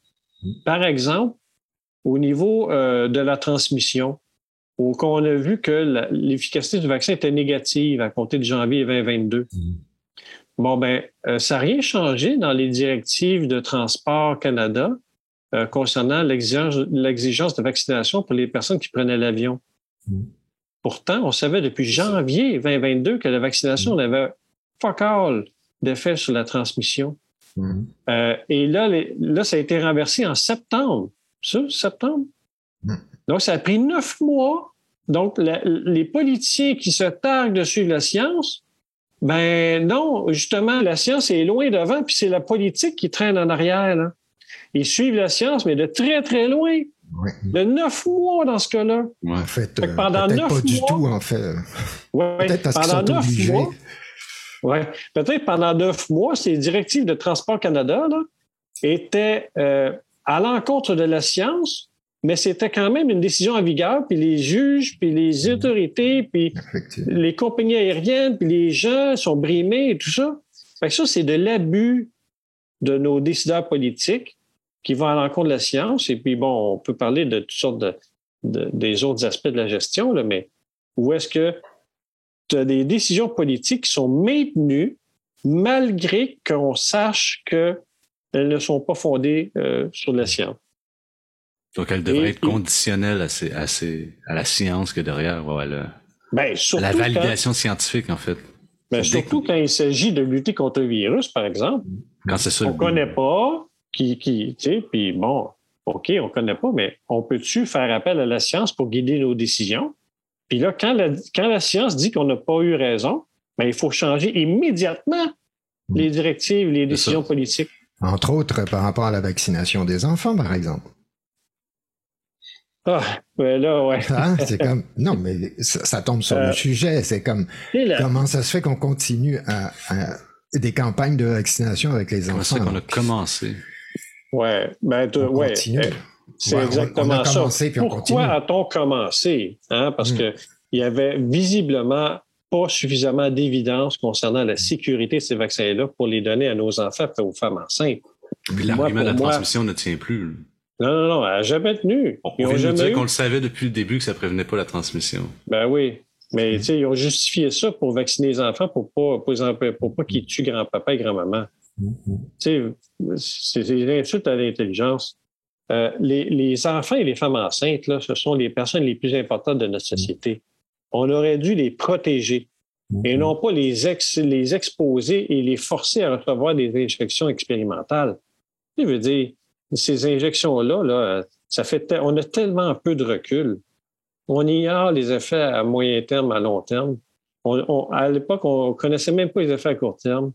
Euh, mais là, je parle pas là, des petites rougeurs, des petites douleurs à l'épaule. Je parle des complications de santé. Là, juste quelques myocardites chez les enfants au Québec, c'est déjà trop ça pèse déjà trop lourd dans la balance, dans la balance risque-bénéfice. Puis... On ne le sait pas sur le long terme, qu'est-ce que ça, implique. Et ça, c'est le gros nuage gris que moi, je, vois qui se profile à l'horizon. Mm-hmm. Ce sont les effets à moyen et à long terme. Oui. Euh, et c'est pour ça que je me suis toujours exprimé contre la vaccination des enfants, parce que justement, c'est pas une maladie qui les menace. Et euh, ben, on pourrait dire sérieusement, euh, et, le risque-bénéfice pour eux de la vaccination n'est tout simplement pas en faveur de la vaccination. Mm-hmm. Et, j'aimerais vous diriger vers un rapport de l'NSPQ du 20 octobre 2022, dans lequel les membres de l'NSPQ se protègent en disant euh, ben, regardez, pour les enfants, le vaccin est disponible. Donc, il se dégage de toute responsabilité parce qu'il ne le recommande pas, il l'oblige mm-hmm. pas, il incite pas, il appelle mm-hmm. pas. Il fait juste dire que, bon, regardez, il est sur la tablette, il est disponible. Mm-hmm. Et là, qu'est-ce que le gouvernement fait avec ça? Ils ont en fait la promotion. Et puis là, il appelle les gens à aller se faire vacciner et, tout et tout. Hey, c'est parce que il est là, le vaccin, là, mais il est encore expérimental. Expliquez-donc à votre population que le vaccin est expérimental, qui comporte des risques, qui, sont de plus en plus visibles. D'ailleurs, on a Pfizer et Moderna qui ont lancé une étude pour étudier les, les myocardites causés par le vaccin. D'ailleurs, pourquoi un vaccin donné dans l'épaule va provoquer des myocardites? C'est étrange. Ah, c'est étrange, hein? Mm. Mais savez-vous quoi? Jamais ils vont en parler. Mm. Il y, a, le PDG de, Moderna ou de Pfizer qui, a admis que la réinjection pouvait causer myocardite. Mais pour moi, dans mon livre, là, ça, ça veut dire que leur produit, il y a du contenu du vaccin qui s'en va dans la circulation, qui se rend au cœur, puis qui l'endommage suffisamment pour qu'il y ait des signes cliniques de dommages au cœur. Non seulement il y a des, des cellules du cœur qui meurent, qui sont endommagées, mais tu as une perte de fonction assez que les gens ont de la misère à marcher ou ils ont des douleurs à la poitrine. Pour une partie de la population. Pour une partie, de, la population. C'est pas, systématique si t'es ben ben injecté. Ben non. Mais une partie de la population qui est quand même non négligeable. Si on regarde les données du VAERS. Puis encore plus importante, si tu regardes seulement la, libération d'enzymes dans le sang. De troponine, par exemple, ou est-ce que la troponine, c'est une protéine qui est spécifique au muscle cardiaque? Euh, bon, ben, euh, si la troponine, la troponine s'élève dans le sang, c'est un signe d'atteinte cardiaque. Et euh, cet enzyme-là, cette protéine-là est, augmentée, je pense, c'est chez 2 à 3% des jeunes qui sont vaccinés. Hmm. Une étude de, l'Asie du Sud-Est. Donc, tu sais, la, la, la fréquence d'atteinte cardiaque est beaucoup plus importante que les myocardites qui nécessitent une hospitalisation. 2 à 3 c'est énorme. C'est énorme, énorme, énorme. Mm-hmm. Et, ces gens-là, là, ils ont des séquelles. Les, cardiologues, les médecins qui disent que oh, une petite myocardite, c'est banal, c'est non, non, je Ça se soigne, euh, c'est temporaire. C'est un manque de professionnalisme outrant. Ouais. Outrageux. Est-ce qu'il y aurait d'autres sujets que tu voudrais traiter? Oui, l'autre sujet, c'est euh, au sujet de la science et des médias. Euh, il se produit beaucoup d'avancées dans le monde au niveau de la, recherche scientifique. Il y a des milliers de publications qui sortent, des centaines chaque jour, euh, des milliers par année, des dizaines, des centaines de milliers par année. Et les médias, ils font du cherry picking, ils vont seulement apprendre, ils vont diffuser auprès du grand public euh, des études euh, qui, euh, évidemment, qu'elles jugent importantes. Hein. Mais ce qu'on a vu dans les derniers mois, c'est qu'on on a vu des médias diffuser des études complètement loufoques, des études basées sur des modèles mathématiques dont les prémices ou les paramètres ne tiennent pas la route, ne sont pas compatibles avec la réalité. Et là, ça fait à croire entre autres, je pense à une publication là, qui a été couverte par les médias dans laquelle la, chef de la santé publique au Canada, Teresa Tam, est co-autrice de ce, papier-là, qui prétend que les mesures sanitaires au Canada auraient permis de sauver un million de vies au Canada. Mm-hmm. Et, donc, pour, pour une maladie qui, selon John Ioannidis, a un taux de mortalité de 0,1 chez les moins de 70 ans. Alors, euh, je ne sais pas comment, tu sais. Où ce qui était ces millions-là? C'est une étude complètement bidon qui n'a aucune valeur crédibilité scientifique. Pourtant, qui a un conflit d'intérêts. Teresa Tam défend sa politique dans une étude scientifique. exactement. Puis basé sur des modèles mathématiques, on peut faire dire n'importe quoi des modèles mathématiques. Ben, vous savez, juste à ajouter les paramètres. et, et je pense que pour que le modèle s'avère, il a, fallu que la population mondiale soit de 400 ou 500 milliards de personnes. Et puis que, mais bon, bref, je ne rentrerai pas dans les détails, mais mm-hmm. ça pour vous dire que les médias, ils vont véhiculer auprès du grand public le message qu'ils veulent bien livrer. Mm. Et mon étude euh, qui a été parue, qui est parue dans Research Square, ben, je l'ai diffusée aux, aux, députés délégués en santé, et je l'ai envoyé au devoir. Je vais l'envoyer aux autres médias, mais évidemment, les décrypteurs vont s'y attaquer. Mm. Alors, au lieu de, de véhiculer le message auprès de la population, ils vont chercher à l'attaquer. Décrédibiliser. Ils vont dire, ah, il n'y a pas de groupe contrôle, c'est pas... Exactement. Après, l'argument critique contre un article va devenir un, argument pour le disqualifier. Ah alors que des études Au lieu de s'attarder au, point Alors qu'ils vont valoriser des études bidons euh, qui viennent Exactement. pas trop, euh, Exactement. dont les prémices sont complètement fausses. Euh, fondées sur rien du tout, en fait. Tu dis qu'il y a une vingtaine de journaux qui s'intéressent à ton article? Il y a encore dans le milieu de la publication scientifique, il y a encore des journaux qui, qui, qui, s'intéressent au côté critique? J'imagine que c'est pas le Lancet ou... non. Effectivement, c'est tous des, journaux euh, dont, j'ignorais l'existence et qui ont peut-être plus besoin de sous euh, sans, égard au sujet que, ça traite. Là. Mais pour ça que je n'irai pas dans, dans, cette voie-là. Je vais attendre qu'il y ait une revue euh, quand même importante. Mais même à ça, comme je vous le disais tantôt, cette étude-là, elle a ses forces et ses faiblesses. Donc, moi, je voulais, la personne pharmacienne, elle voulait absolument qu'on sorte l'étude euh, plutôt que de continuer à travailler parce qu'elle voyait les gens se faire vacciner à répétition à sa pharmacie et aussi le pharmacien qui, lui, à chaque personne qui va chercher sa prescription, leur offre et lui, il offre à, ces personnes-là un petit vaccin COVID avec ça. Eh un petit gratteux avec ça. Ouais, c'est ça. Mm-hmm. sans, aucune, sans, aucune, sans aucun remords euh, de conscience et rien de ça. Là alors que l'injection COVID-19, elle est expérimentale. Les boosters et les, et, les, euh, et les bivalents n'ont pas fait l'objet d'aucune étude clinique.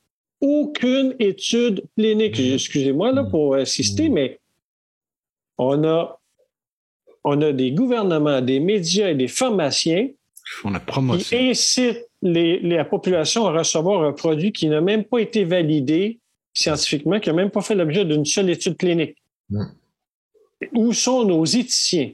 Il y a un sérieux problème d'éthique à bien des niveaux. Incroyable. Au niveau décisionnel, au niveau de la recherche, au niveau des médias, au niveau de la politique, des représentants. Toutes nos institutions sont corrompues, euh, du politique euh, au scientifique, au médiatique. Euh, et, les seuls qui ne sont pas corrompus sont des gens comme moi, hmm. comme Bernard Massy, Christian Linard, mes collègues, euh, hmm. Robert Béliveau, René Lavigueur, qui sont pourchassés par le Conseil des médecins, le Collège des médecins. ce sont des gens qui n'ont aucun conflit d'intérêt et aucun avantage à, à, porter la parole comme on le fait publiquement, malgré toutes les invectives et le salissage dont on fait l'objet. Aujourd'hui, euh, jusqu'à quel point même on peut plaider la naïveté avec tout ce qu'on entend, avec toutes les études qui sortent sur les effets secondaires, sur le sur le contenu des vaccins. On se demande en fait, euh, tu sais, la problématique sur laquelle nous autres souvent on discute et on est confronté, c'est dans quelle mesure c'est un endoctrinement qui est responsable de ça ou dans quelle mesure c'est plutôt de protéger ses propres intérêts.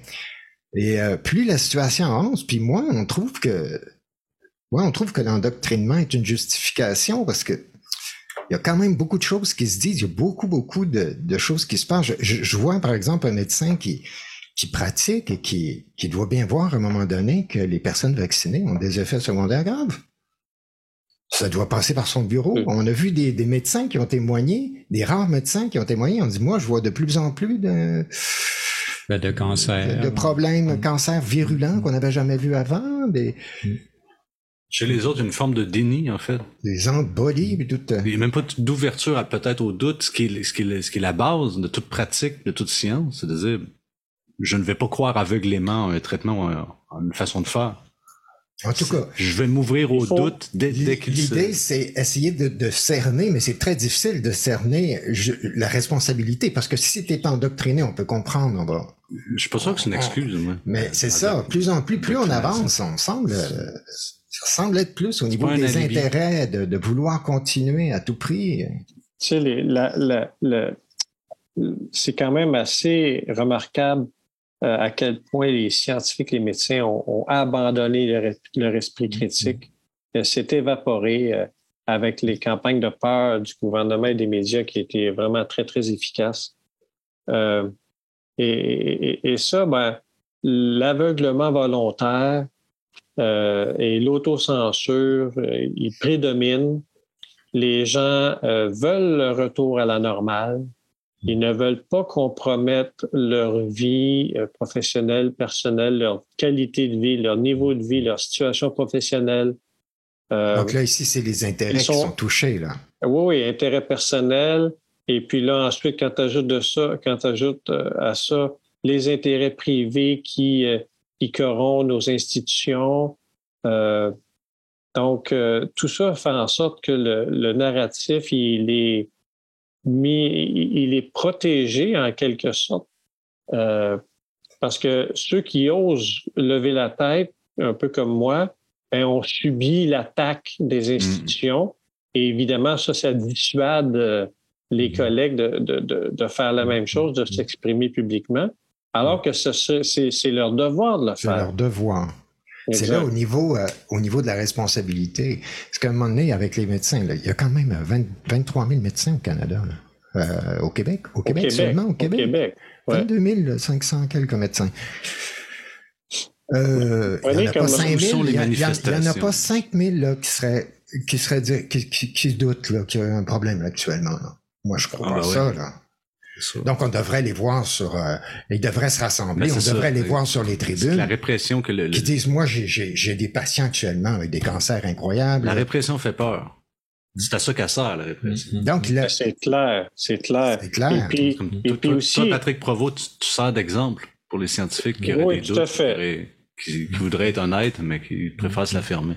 Tout à fait. Moi, je, moi, je sers d'exemple pour les universitaires, euh, Nicolas de Ramoussi.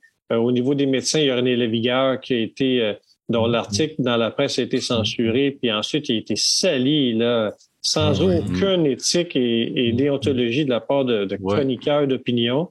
Je me retiens d'en parler parce que pour, pour l'air d'avancer avec le CMQ. Je, je, je n'ai très peu, que je n'ai que très peu d'estime, mais les, les médecins, et ça je l'ai entendu comme quoi les médecins et les scientifiques qui euh, ils vont être les derniers à admettre cette fait avoir, hein, d'admettre que finalement, c'était toute une fabulation, c'est une machination. Puis qui ont joué le jeu, ils ont, ils ont, ils ont mordu Ils se sont fait embarquer là-dedans. Ils sont trop, c'est trop dur à admettre pour eux. Et ça va être les derniers à le faire. Donc, euh, mais c'est en, c'est en continuant de, d'essayer d'informer le public avec la science, avec les chiffres, avec les données et, et essayer de les amener à, à voir euh, la crise ou la gestion de crise sous un autre angle pour leur faire comprendre euh, finalement que la COVID-19, c'était pas plus grave que la grippe saisonnière. Mm. Et ça, euh, c'est ça, c'est ce qu'on voit actuellement. Et que les personnes âgées qui sont décédées dans la première vague, ben, c'est probablement beaucoup plus mm. relié euh, à, aux conditions dans les aux, conditions, aux mesures sanitaires plus Au manque de personnel, causé par la panique. Oui, exact. Ouais.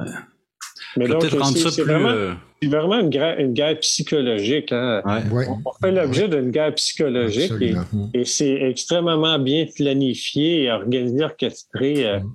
La peur qu'ils ont suscité, ça a complètement, euh, ça a rendu les, les individus ont perdu leur rationalité, y compris les intellectuels. Hein? Même mm. au, je vais vous confier un événement qui est survenu lors de mon dernier conseil syndical auquel j'ai participé euh, où est-ce que j'ai euh, j'ai tenté de, de, de, partager ma situation avec mes cinquantaines de collègues qui étaient là. Donc, euh, au, au, conseil syndical, ce sont les sections euh, du syndicat des, des, des professeurs de l'Université Laval qui sont représentés par un délégué. Et euh, au conseil syndical, je suis intervenu au point préoccupation des membres et là, j'ai expliqué à mes, collègues, j'ai regardé, j'ai fait l'objet d'une suspension de huit semaines sans salaire pour mes propos contre la vaccination des enfants. Alors, je voulais vous expliquer un peu euh, mes motivations et ma situation. Et là, le président de l'Assemblée m'a interrompu en disant que j'étais hors d'ordre, puis qu'on passait à l'autre question. Hmm. Et là, il a fallu l'intervention d'une déléguée pour faire changer le président d'avis pour qu'il me laisse la parole. Hmm. Alors, vous voyez, même au conseil syndical, où est-ce que autour de la table se hmm. retrouvent des professeurs d'université, euh, il n'était même, le président ne voulait pas que je parle de la vaccination des enfants contre la COVID-19. Il voulait même pas que je parle de ma situation personnelle et professionnelle, hein, avec, toute les, la gestion de ma situation par l'Université Laval. J'ai trouvé ça complètement aberrant. On met ça en dessous du tapis. puis ensuite, ensuite, bon, euh, finalement, c'est l'intervention d'une collègue là, qui, finalement, euh, elle a permis que je puisse prendre la parole, mais quand je me suis adressé à l'Assemblée de ma place, en, parlant, je faisais le tour des, des délégués avec euh, du mm. regard. Et ce que je voyais, là, c'était une absence complète de présence. Je veux dire, je parlais dans le vide. Mm. Et c'est ça, mm. quand on, le voit, hein, quand on, parle de, à, quelqu'un qui nous écoute pas ou à une, une, audience qui veut pas entendre, on voit ceux qui sont réceptifs, ceux qui ne sont pas. Mais dans la salle, dans le conseil syndical, qui sont les professeurs les plus mobilisés, les plus sensibles aux injustices, puis qui sont là pour défendre les droits des profs, eh bien, ces professeurs-là, ils n'étaient pas ouverts à m'entendre, puis ils étaient d'accord avec le président de me fermer la trappe. Puis alors, j'ai subi la censure dans une assemblée de profs, alors qu'on a au Québec une loi 32 qui a été votée pour défendre la liberté universitaire alors que on me prive de ma liberté au sein même d'un conseil de profs. J'ai trouvé hein? ça complètement incroyable. Et mm. quand j'ai quitté la salle, je me suis dit, je ne remettrai pas les pieds ici mm. parce que la, liberté des, la liberté universitaire, les profs l'ont déjà abandonnée. Mm. Ah ouais. J'ai vécu quelque chose de similaire dans le domaine de, de l'art à Québec. Ah ouais? Même, même situation, tu fais le tour. Tu veux plus remettre les pieds là. Non, ben c'est ça, je veux dire. Quand les, quand les gens qui sont, qui sont censés. Le travail. Développer, développer ton, ton domaine, t'ignorent, te font passer pour un fou. Ouais. C'est terrible. Mais euh, est-ce qu'il n'y a pas un, clash qui se prépare? Cette. Euh, pas cet aveuglement, mais cette, cette absence de réaction des, responsables en santé, les médecins, etc. Puis, euh, en même temps, le développement des effets secondaires un peu partout euh, va faire qu'à un moment donné, la population, il y, a, beaucoup, il y a de plus en plus de gens dans la population qui vont s'éveiller à la réalité que c'est les vaccins qui leur ont donné ces effets-là. À un moment donné, il va y avoir un retour de balancier. Il y a, il y a, même une idée qui circule, qui a commencé à circuler sur euh, le pardon, hein, sur euh, une amnistie hein, générale hmm. qu'on accorderait, hein, parce que là, on savait pas trop. C'est une idée qui commence à circuler pas mal. Est-ce que est-ce qu'il n'y a pas quelque chose là, qui se prépare? Oui, la question de. Euh, en tout cas, c'est un, bon point que tu soulèves, Jocelyn. Euh, la question de l'amnistie, je l'ai bien ri. Euh, c'est comme si, ah, ben regardez, on ne savait pas, pardonnez-nous, on passe à autre chose. Mm. non, c'est parce qu'ils ne comprennent pas là, ce que toutes les, tout ce que les personnes ont subi comme préjudice. Mm. je veux dire, c'est pas quelque chose que tu peux balayer du revers de la main. Mm. Puis il y a ceux qui jouent aussi. Et les, autorités, les autorités, les autorités actuellement, euh, en tout cas, s'ils sont le moindrement intelligents, ils vont bien réaliser que toutes les mesures qu'ils ont prises, là, ça n'a rien donné. Mm-hmm. Et ça n'a pas permis de, résoudre la crise. Au contraire, ça l'a amplifié. Et euh, ils sont dans une situation où nos décideurs, s'ils ne sont pas intelligents, ben, ils vont essayer de. ils n'admettront jamais leur erreur. Parce qu'admettre leur erreur, ça les exposerait à des poursuites judiciaires. C'est admettre leur responsabilité. Exact. Et donc, ils vont continuer à, nier les évidences puis à nous amener euh, dans une réalité virtuelle qui vont continuer de construire avec la complicité des médias, ben, les médias qui font un excellent travail hein, euh, de, de porte-voix du gouvernement. C'est bien coordonné. oui. Mais c'est ça, c'est pour vous dire que... quand même de la crédibilité de plus en plus. Hein? C'est vrai. Ah, mais ben, c'est pas, ça le problème. Parce que ça n'a même plus besoin d'être crédible. Oui, oui, c'est ça. Mais c'est quand la question de la responsabilité. Mais, mais c'est là le clash là, qui pourrait peut-être arriver à un moment donné. C'est que d'un côté, ils s'affaiblissent au fur et à mesure. La parole des médias s'affaiblit de plus en plus. Et là, à un moment donné, s'il y a beaucoup d'effets secondaires notables, il va y avoir un retour de balancier là. Mais en fait, c'est ça l'idée. C'est pour ça que je pense que la question de l'amnistie se pose, c'est que les, mm-hmm. les, gens qui ont accepté de jouer le jeu en espérant que ça passe, mm-hmm. que la crise passe, puis qu'on passe, que les choses redeviennent normales, mm-hmm. ces gens-là ont une responsabilité. Et c'est une des raisons, je pense, qui fait qu'ils veulent pas admettre qu'ils ont eu tort, et là, mais ils continuent à s'enfoncer dans le mensonge. Exact. ces gens-là, c'est important que les gens qui réalisent l'erreur qu'ils ont faite, c'est important qu'ils se rachètent en admettant l'erreur qu'ils ont faite et en assumant la responsabilité de l'erreur qu'ils ont faite, parce que sinon on va juste s'enfoncer perpétuellement. Quand c'est des Jusqu'à temps que, justement qu'il y ait un retour de balancier qui va être violent puis qui va faire mal, qui va, qui, peut, qui peut menacer les institutions de, de, la, de, de, nos sociétés. Absolument. Moi, je, de, façon, de façon dramatique. Je, je vois difficilement que le système médical puisse survivre à ça, parce, à ce qui s'en vient. Parce que la population n'est pas dupe non plus. Qu'est-ce que tu fais avec, avec une nation où la population a plus confiance en, en la justice, a plus confiance en la santé, a plus confiance en l'État, en, la démocratie, il n'y a pas grand-chose à faire. Il n'y a, a, rien à construire avec ça. là, il est temps que ceux qui que ceux qui, qui que ceux qui comprennent enfin ou qui ont déjà compris mais qui n'osent pas le dire, qu'ils admettent leur tort et qu'ils assument leurs responsabilités. Et ces gens-là, on en a besoin. Nous qui se battons depuis le début pour faire admettre la vérité, on a besoin que vous sortiez parce que parce qu'on est tout seul. Puis les gens, quand, quand, quand on est tout seul, ben, on se fait taper dessus comme Patrick se fait mm-hmm. taper dessus, comme ceux qui. Fait que c'est pas la question de savoir qui a eu raison au départ. Mm-hmm. C'est de savoir qui a, qui, c'est quoi la vérité maintenant. Mm-hmm. je suis d'accord avec, ouais, je suis d'accord avec toi, mais le problème, c'est que le retour du balancier risque d'être beaucoup trop fort et, et et, ces personnes-là qui, qui devraient sortir publiquement ne le font pas justement par la crainte de ce retour-là qui risque de les emporter. Mm que plus on attend. Donc, on est dans un, on est dans une espèce de, de cercle euh, où euh, ça, fait ça comme ça. C'est un retour et on n'en sort pas parce que justement, mm. c'est un, ça, ça, accumule l'énergie cinétique actuellement. Là. Exact.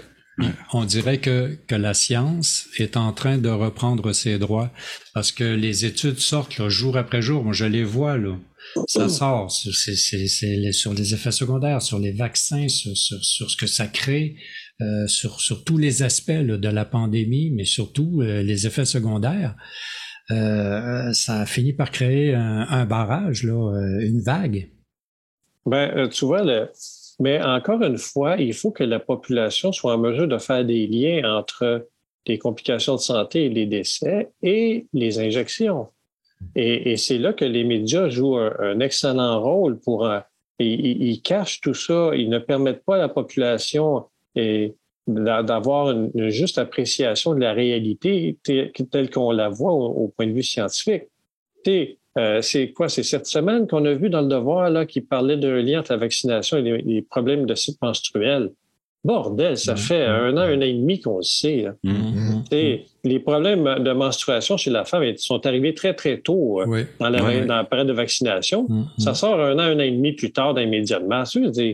Même chose avec les myocardites. Euh, fait Assez tôt, ouais. ce décalage-là, il montre une mauvaise volonté, une manipulation de l'opinion publique pour qu'on soit en retard et placé devant les évidences plus tard. Mais c'est peut-être mieux que rien d'admettre progressivement. Ce ben, je sais pas. Je sais pas parce que je sais pas parce que c'est de, de, en fait, c'est d'admettre qu'ils ont véritablement trompé le public. Mhm. C'est ça. Parce qu'il y avait des évidences très tôt sur l'effet les, sur le cycle menstruel des femmes, sur le la myocardite chez les, chez les jeunes sportifs. Et euh, ça a toujours été euh, a diminué, atténué. Ah non, c'est pas grave, c'est banal. Euh, bordel. Mais euh, il y a aussi le fait que les, les complications de santé, euh, la fréquence de ces complications-là et, et, aussi des décès euh, est, comme juste un peu, est juste assez élevé pour que nous, on la voit, mais pas assez élevé de manière à ce que les médias soient, les médias sont pas, euh, sont, se sentent pas obligés d'en parler parce que c'est pas assez élevé. Fait que, tu sais, c'est comme un entre-deux. Mm. Euh, par exemple, si les effets secondaires, mettons, on arrondit, là, on, en observe chez un patient sur 100. Mais il y a quand même 99 personnes qui n'ont pas eu d'effets secondaires. Mm-hmm. Et donc, ça représente une très grande majorité. Et, le 1 qui, qui ont des effets secondaires, soit qu'ils ne s'en rendent pas compte, soit qu'ils se ferment la trappe, soit qu'ils les gèrent eux-mêmes, soit qu'ils vont à l'hôpital puis ils font jamais le lien avec le vaccin, mm-hmm. ou bien ou bien elle rencontre un, médecin qui, lui, va refuser tout lien avec le vaccin. ça fait plus de six semaines, donc ça n'a aucun lien. Fait que, tu final... ouais, puis, tu sais, finalement, euh, tu peux avoir une panoplie d'effets secondaires, puis qu'il y en a juste quelques personnes au Québec qui vont allumer, vont dire, hey, mm-hmm. c'est relié au vaccin ou c'est sûrement relié au vaccin. Tu sais. Puis là, ils vont commencer à se poser des questions. Mais statistiquement, un jour ou l'autre, il va y avoir des, des statistiques de surmortalité qui vont être ben, incontestables. Ben, on, le voit déjà. Oui, oui, mais, on le voit déjà, ça, monte. Qui vont vraiment être effrayantes. Là, genre, euh, quand on va arriver à, à 50 là, Augmentation de mortalité. Ben là, par rapport en même temps, faut, faut pas espérer comme une explosion de surmortalité. Non, mais c'est pas, c'est pas le cas, mais c'est très prévisible. C'est très prévisible. Déjà 2021, les chiffres font peur. Ouais. Parce que, là, il y a des endroits. Les bilans de 2022 vont être C'est 16% d'autres endroits, je pense que c'est 30 ça commence à être assez. Ah oui, le niveau de surmortalité est vraiment très important. Ça, c'est partout aussi, hein. Faut pas se le cacher. Et puis ça, ça survient après l'apparition de la COVID euh, dans le monde. Tu sais, l'année 2020, euh, c'est pas celle-là qui est la plus meurtrière à date. Non, c'est euh, au moment où commencent les injections. C'est 20, ben exactement, c'est 2021. Ben, pourquoi, pourquoi on a plus de mortalité après les vaccins qu'avant? Mm-hmm. En pleine maladie, en pleine pandémie. Tu sais, le vaccin est la solution à la surmortalité du COVID. Ben, c'est pas c'est comme le critère de base que tu devrais évaluer avant de dire euh, mais, ben euh, le vaccin Mais, euh, le Québec, tu l'as dit. Oui. Ben, le Québec puis la France semblent être deux places, deux, euh, deux, deux, sites où on voit qu'il y a une résistance très grande à diffuser les informations. Euh, on, parce que là, c'est sûr qu'on a les infos de ce qui se passe en Israël, en Angleterre, tout ça, parce qu'ils ont vacciné euh, avant euh, massivement. Mais ici, au Québec, c'est vraiment là, on cherche à réduire la circulation de cette information-là, mmh. absolument. Ah oui, on vit dans une bulle médiatique. on est coupé du reste du monde. Mmh. Et puis tout ce qu'on voit, c'est euh, puis la, gestion de la crise sanitaire en Suède en est un bon exemple. Finalement, la Suède s'en sort très bien. Euh, la Suède s'en sort mieux que nous, là, euh, dans, le sens, si tu prends la mortalité et les effets collatéraux, si tu regardes tout ça dans son ensemble, ben, la Suède s'en sort beaucoup mieux que nous. Mais la Suède, quand on en entend parler dans les médias ici, c'est toujours négatif.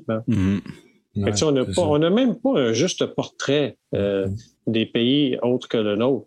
Et puis même à l'intérieur même de notre, de notre province au Québec, on n'a même pas le portrait, le juste portrait. Puis d'ailleurs, je l'ai, je l'ai écrit dans le Journal de Montréal, le véritable portrait de la COVID-19 au mm-hmm. Québec.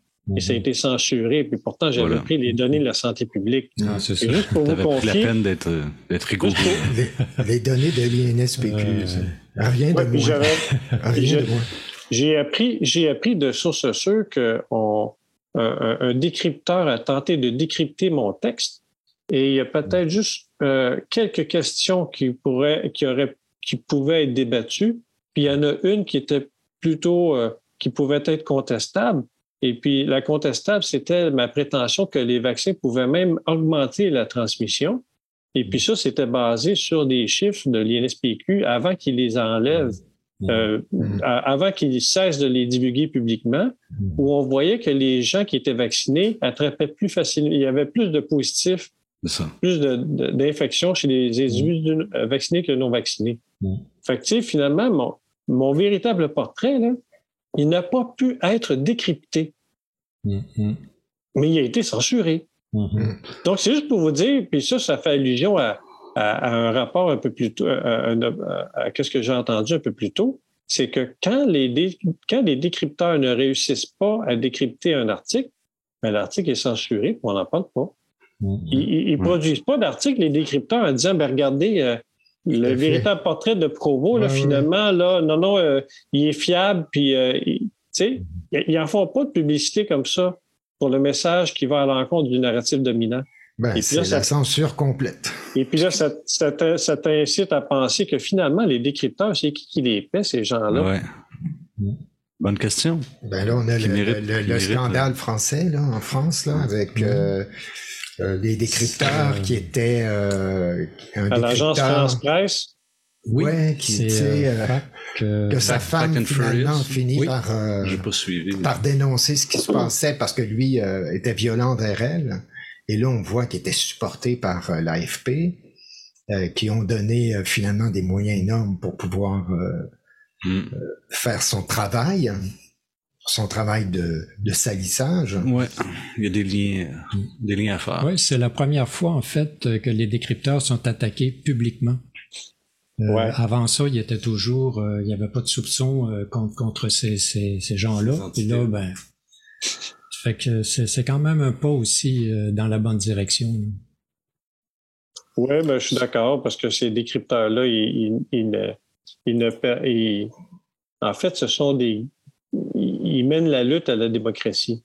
Mmh, euh, ils font taire les débats, ils font taire les opinions divergentes, euh, ils, empêchent tout, tout, rapprochement, toute discussion, euh, tout dialogue entre les tenants d'opinions opposées. Et puis, non, non, j'ai, envers les décrypteurs, j'ai la, la, la, plus basse des estimes. Ah, c'est des désinformateurs. c'est aussi simple que ça. Oui, exactement. Fait ça aussi, c'est un autre aspect. On pourrait passer une émission complète là-dessus. Oui, c'est ça. Comment... On, a déjà dépassé. Les passer, faire les dossiers, sortir les noms. ouais, non, c'est ça. qui finance, ça serait intéressant. Mais tu sais, souvent, il faut penser, il faut toujours voir le contraire de ce qu'ils nous disent, tu sais. Ouais, la, la, façon d'interpréter le réel, c'est d'inverser la, la proposition. Exactement. Carrément. Comme désinformation, en, anglais, c'est misinformation. Ouais. Le, concept de misinformation, c'est-à-dire c'est l'information qui n'est pas appropriée, qui rate la cible hmm. pour une cible donnée. Dans le fond, les décrypteurs défendent une vérité, mais qui est une vérité qui sert à certains intérêts. De, l'autre côté, il y a une autre vérité qui est sa vérité aussi, mais qu'il faut surtout pas qu'on sache. Puis qu'on peut pas, on peut pas taper sur le message, ben, on tape sur le messager. Mm, mm, mm. Exact. On se débarrasse du messager. Exact. Et puis, euh, peut-être pour terminer, euh, la publication qu'on avait publiée dans le journal IGV TPR euh, sur l'objection de conscience à la technologie ARN messager, ben, ce papier-là, il y a un décrypteur qui a tenté de le décrypter et qui n'a pas réussi. Alors, juste pour vous dire que et, ce que j'ai appris aussi, c'est que justement que je faisais l'objet d'une surveillance. Euh, que mes écrits, mes communications étaient surveillées. tout ce que je dis et ce que j'écris euh, est, passé au scribe là, par les décrypteurs. Et évidemment, tant que, tant que ce que je dis ne peut pas être contesté ou s'ils trouvent rien à dire, ben, ils vont se taire. Hmm. Et donc, euh, donc, ça fait longtemps là, que je les ai pas entendus à mon endroit. Ben, on a la Stasi, euh, hein, on a la Stasi du Québec, en quelque sorte. Euh, t'es fiché, euh, ouais, fiché, ouais, sous surveillance, on t'écoute, on regarde ce que tu publies. Ben, la censure est, réelle, elle, est vraiment réelle. Sur Facebook, on, on, la sent. sur Facebook, depuis la lettre ouverte au Collège des médecins, là, whoop, depuis la lettre ouverte avec. Si on a 6 euh, likes sur une publication, avec, René Lavigueur et Robert Et contre la vaccination des enfants, là, c'est. Mm. Euh, on est dans un trou Ah ouais. Ah ouais.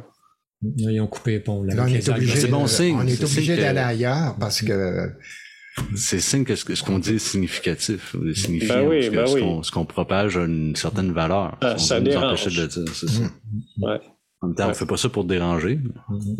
Et tu sais, encore une fois, tu sais, les, les, les, gens qui ont des voix dissidentes comme nous, euh, on est vu comme étant des gens avec des mauvaises intentions, mm. euh, malveillants et tout ça, mais c'est au contraire, je pense que c'est nous qui sommes les plus bienveillants là-dedans. Mm, Parce qu'on veut vraiment le bien de tous et de toutes au Québec, dans le monde. surtout pour quelqu'un comme toi qui est professeur ou des scientifiques qui mettent en jeu une situation, une carrière, un salaire. C'est, ben oui, c'est ma carrière. à un moment c'est, le sens de l'honneur qui, fait, qui te guide. Mm-hmm. Ma carrière est en jeu, mais tu sais, j'ai, une conscience, je dois vivre avec ma conscience. Hein, mm-hmm. Et euh, c'est ça que j'ai décidé de suivre, euh, tout simplement. C'est important. Je pense que ça, vaut le coup. Ben, et, en tout cas, ce qu'on voit, ce que ça, ça, nous a permis de voir les deux, trois dernières années, c'est qu'il y a beaucoup de gens qui n'ont pas beaucoup de conscience, malheureusement. Et euh, c'est inquiétant parce qu'on voit qu'il y a des il y a des gens qui peuvent être achetés, il y en a qui peuvent qui vont garder le silence au prix de leur conscience, ou tout simplement parce qu'ils veulent pas euh, ils veulent pas savoir. Mmh. Euh, comme a dit Louis Fouché en entrevue à Léo veut savoir, ben, elle lui demandait pourquoi les scientifiques et les médecins, ils, ils voient rien de tout ce que vous voyez? Mmh. Ben, c'est quoi le nom de ton émission? Ben, Hello veut savoir. Ben, c'est ça. Là. Hello veut savoir. Mais il y en a beaucoup de gens, même des experts, même des scientifiques, ils ne veulent pas savoir. Hmm. Ils veulent continuer de faire leur travail comme ils, comme ils le font habituellement, puis ils ne veulent pas déroger à leur routine puis compromettre leur vie. Simplement. En fait, euh, ces trois dernières années nous ont permis de faire un constat social euh, vraiment important sur les conditions de la société réelle. Mm, oui, c'est vrai. Pas celle qui nous est présentée, mais sur les conditions réelles dans lesquelles on vit, dans quel système on vit. On se croyait en démocratie, non, on n'est pas. Mm, exact. On n'est pas. On n'est pas du tout. Et dans tous les domaines. Mm, oui, c'est vrai. C'est un grand constat. Un grand, grand constat. La démocratie, euh, tant que c'est payant. Il faudrait revenir là-dessus peut-être dans une autre émission. Oui, on pourrait revenir sur l'élection euh, au Québec, là, le 3 octobre 2022. Euh, encore. C'est où est-ce que la majorité n'est pas représentée à l'Assemblée nationale? Où est-ce qu'on a vu les, problèmes de notre système électoral? Mm-hmm. Tout à fait. Il y a énormément de choses à remettre en question.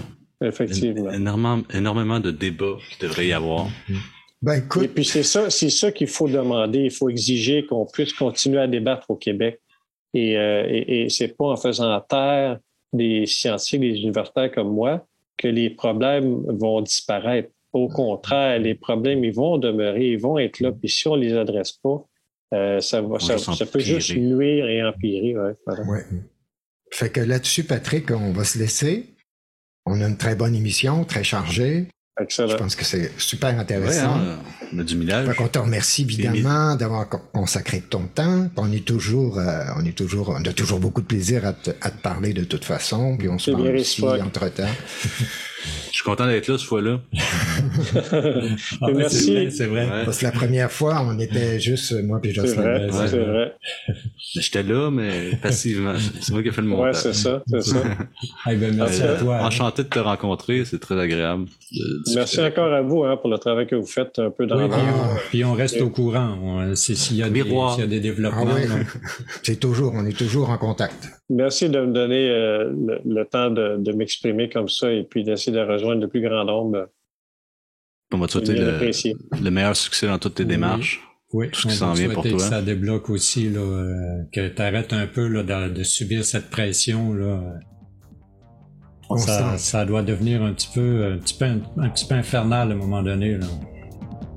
Ouais, merci bien. on est probablement beaucoup plus qu'on ne voudrait l'admettre que certains ne voudraient l'admettre derrière toi. Oui, ouais, ouais. Mais je le, je le, sens quand même. J'ai beaucoup d'appui, puis ça fait chaud au cœur. Ça donne beaucoup d'énergie, de courage, effectivement. Ça prend ça.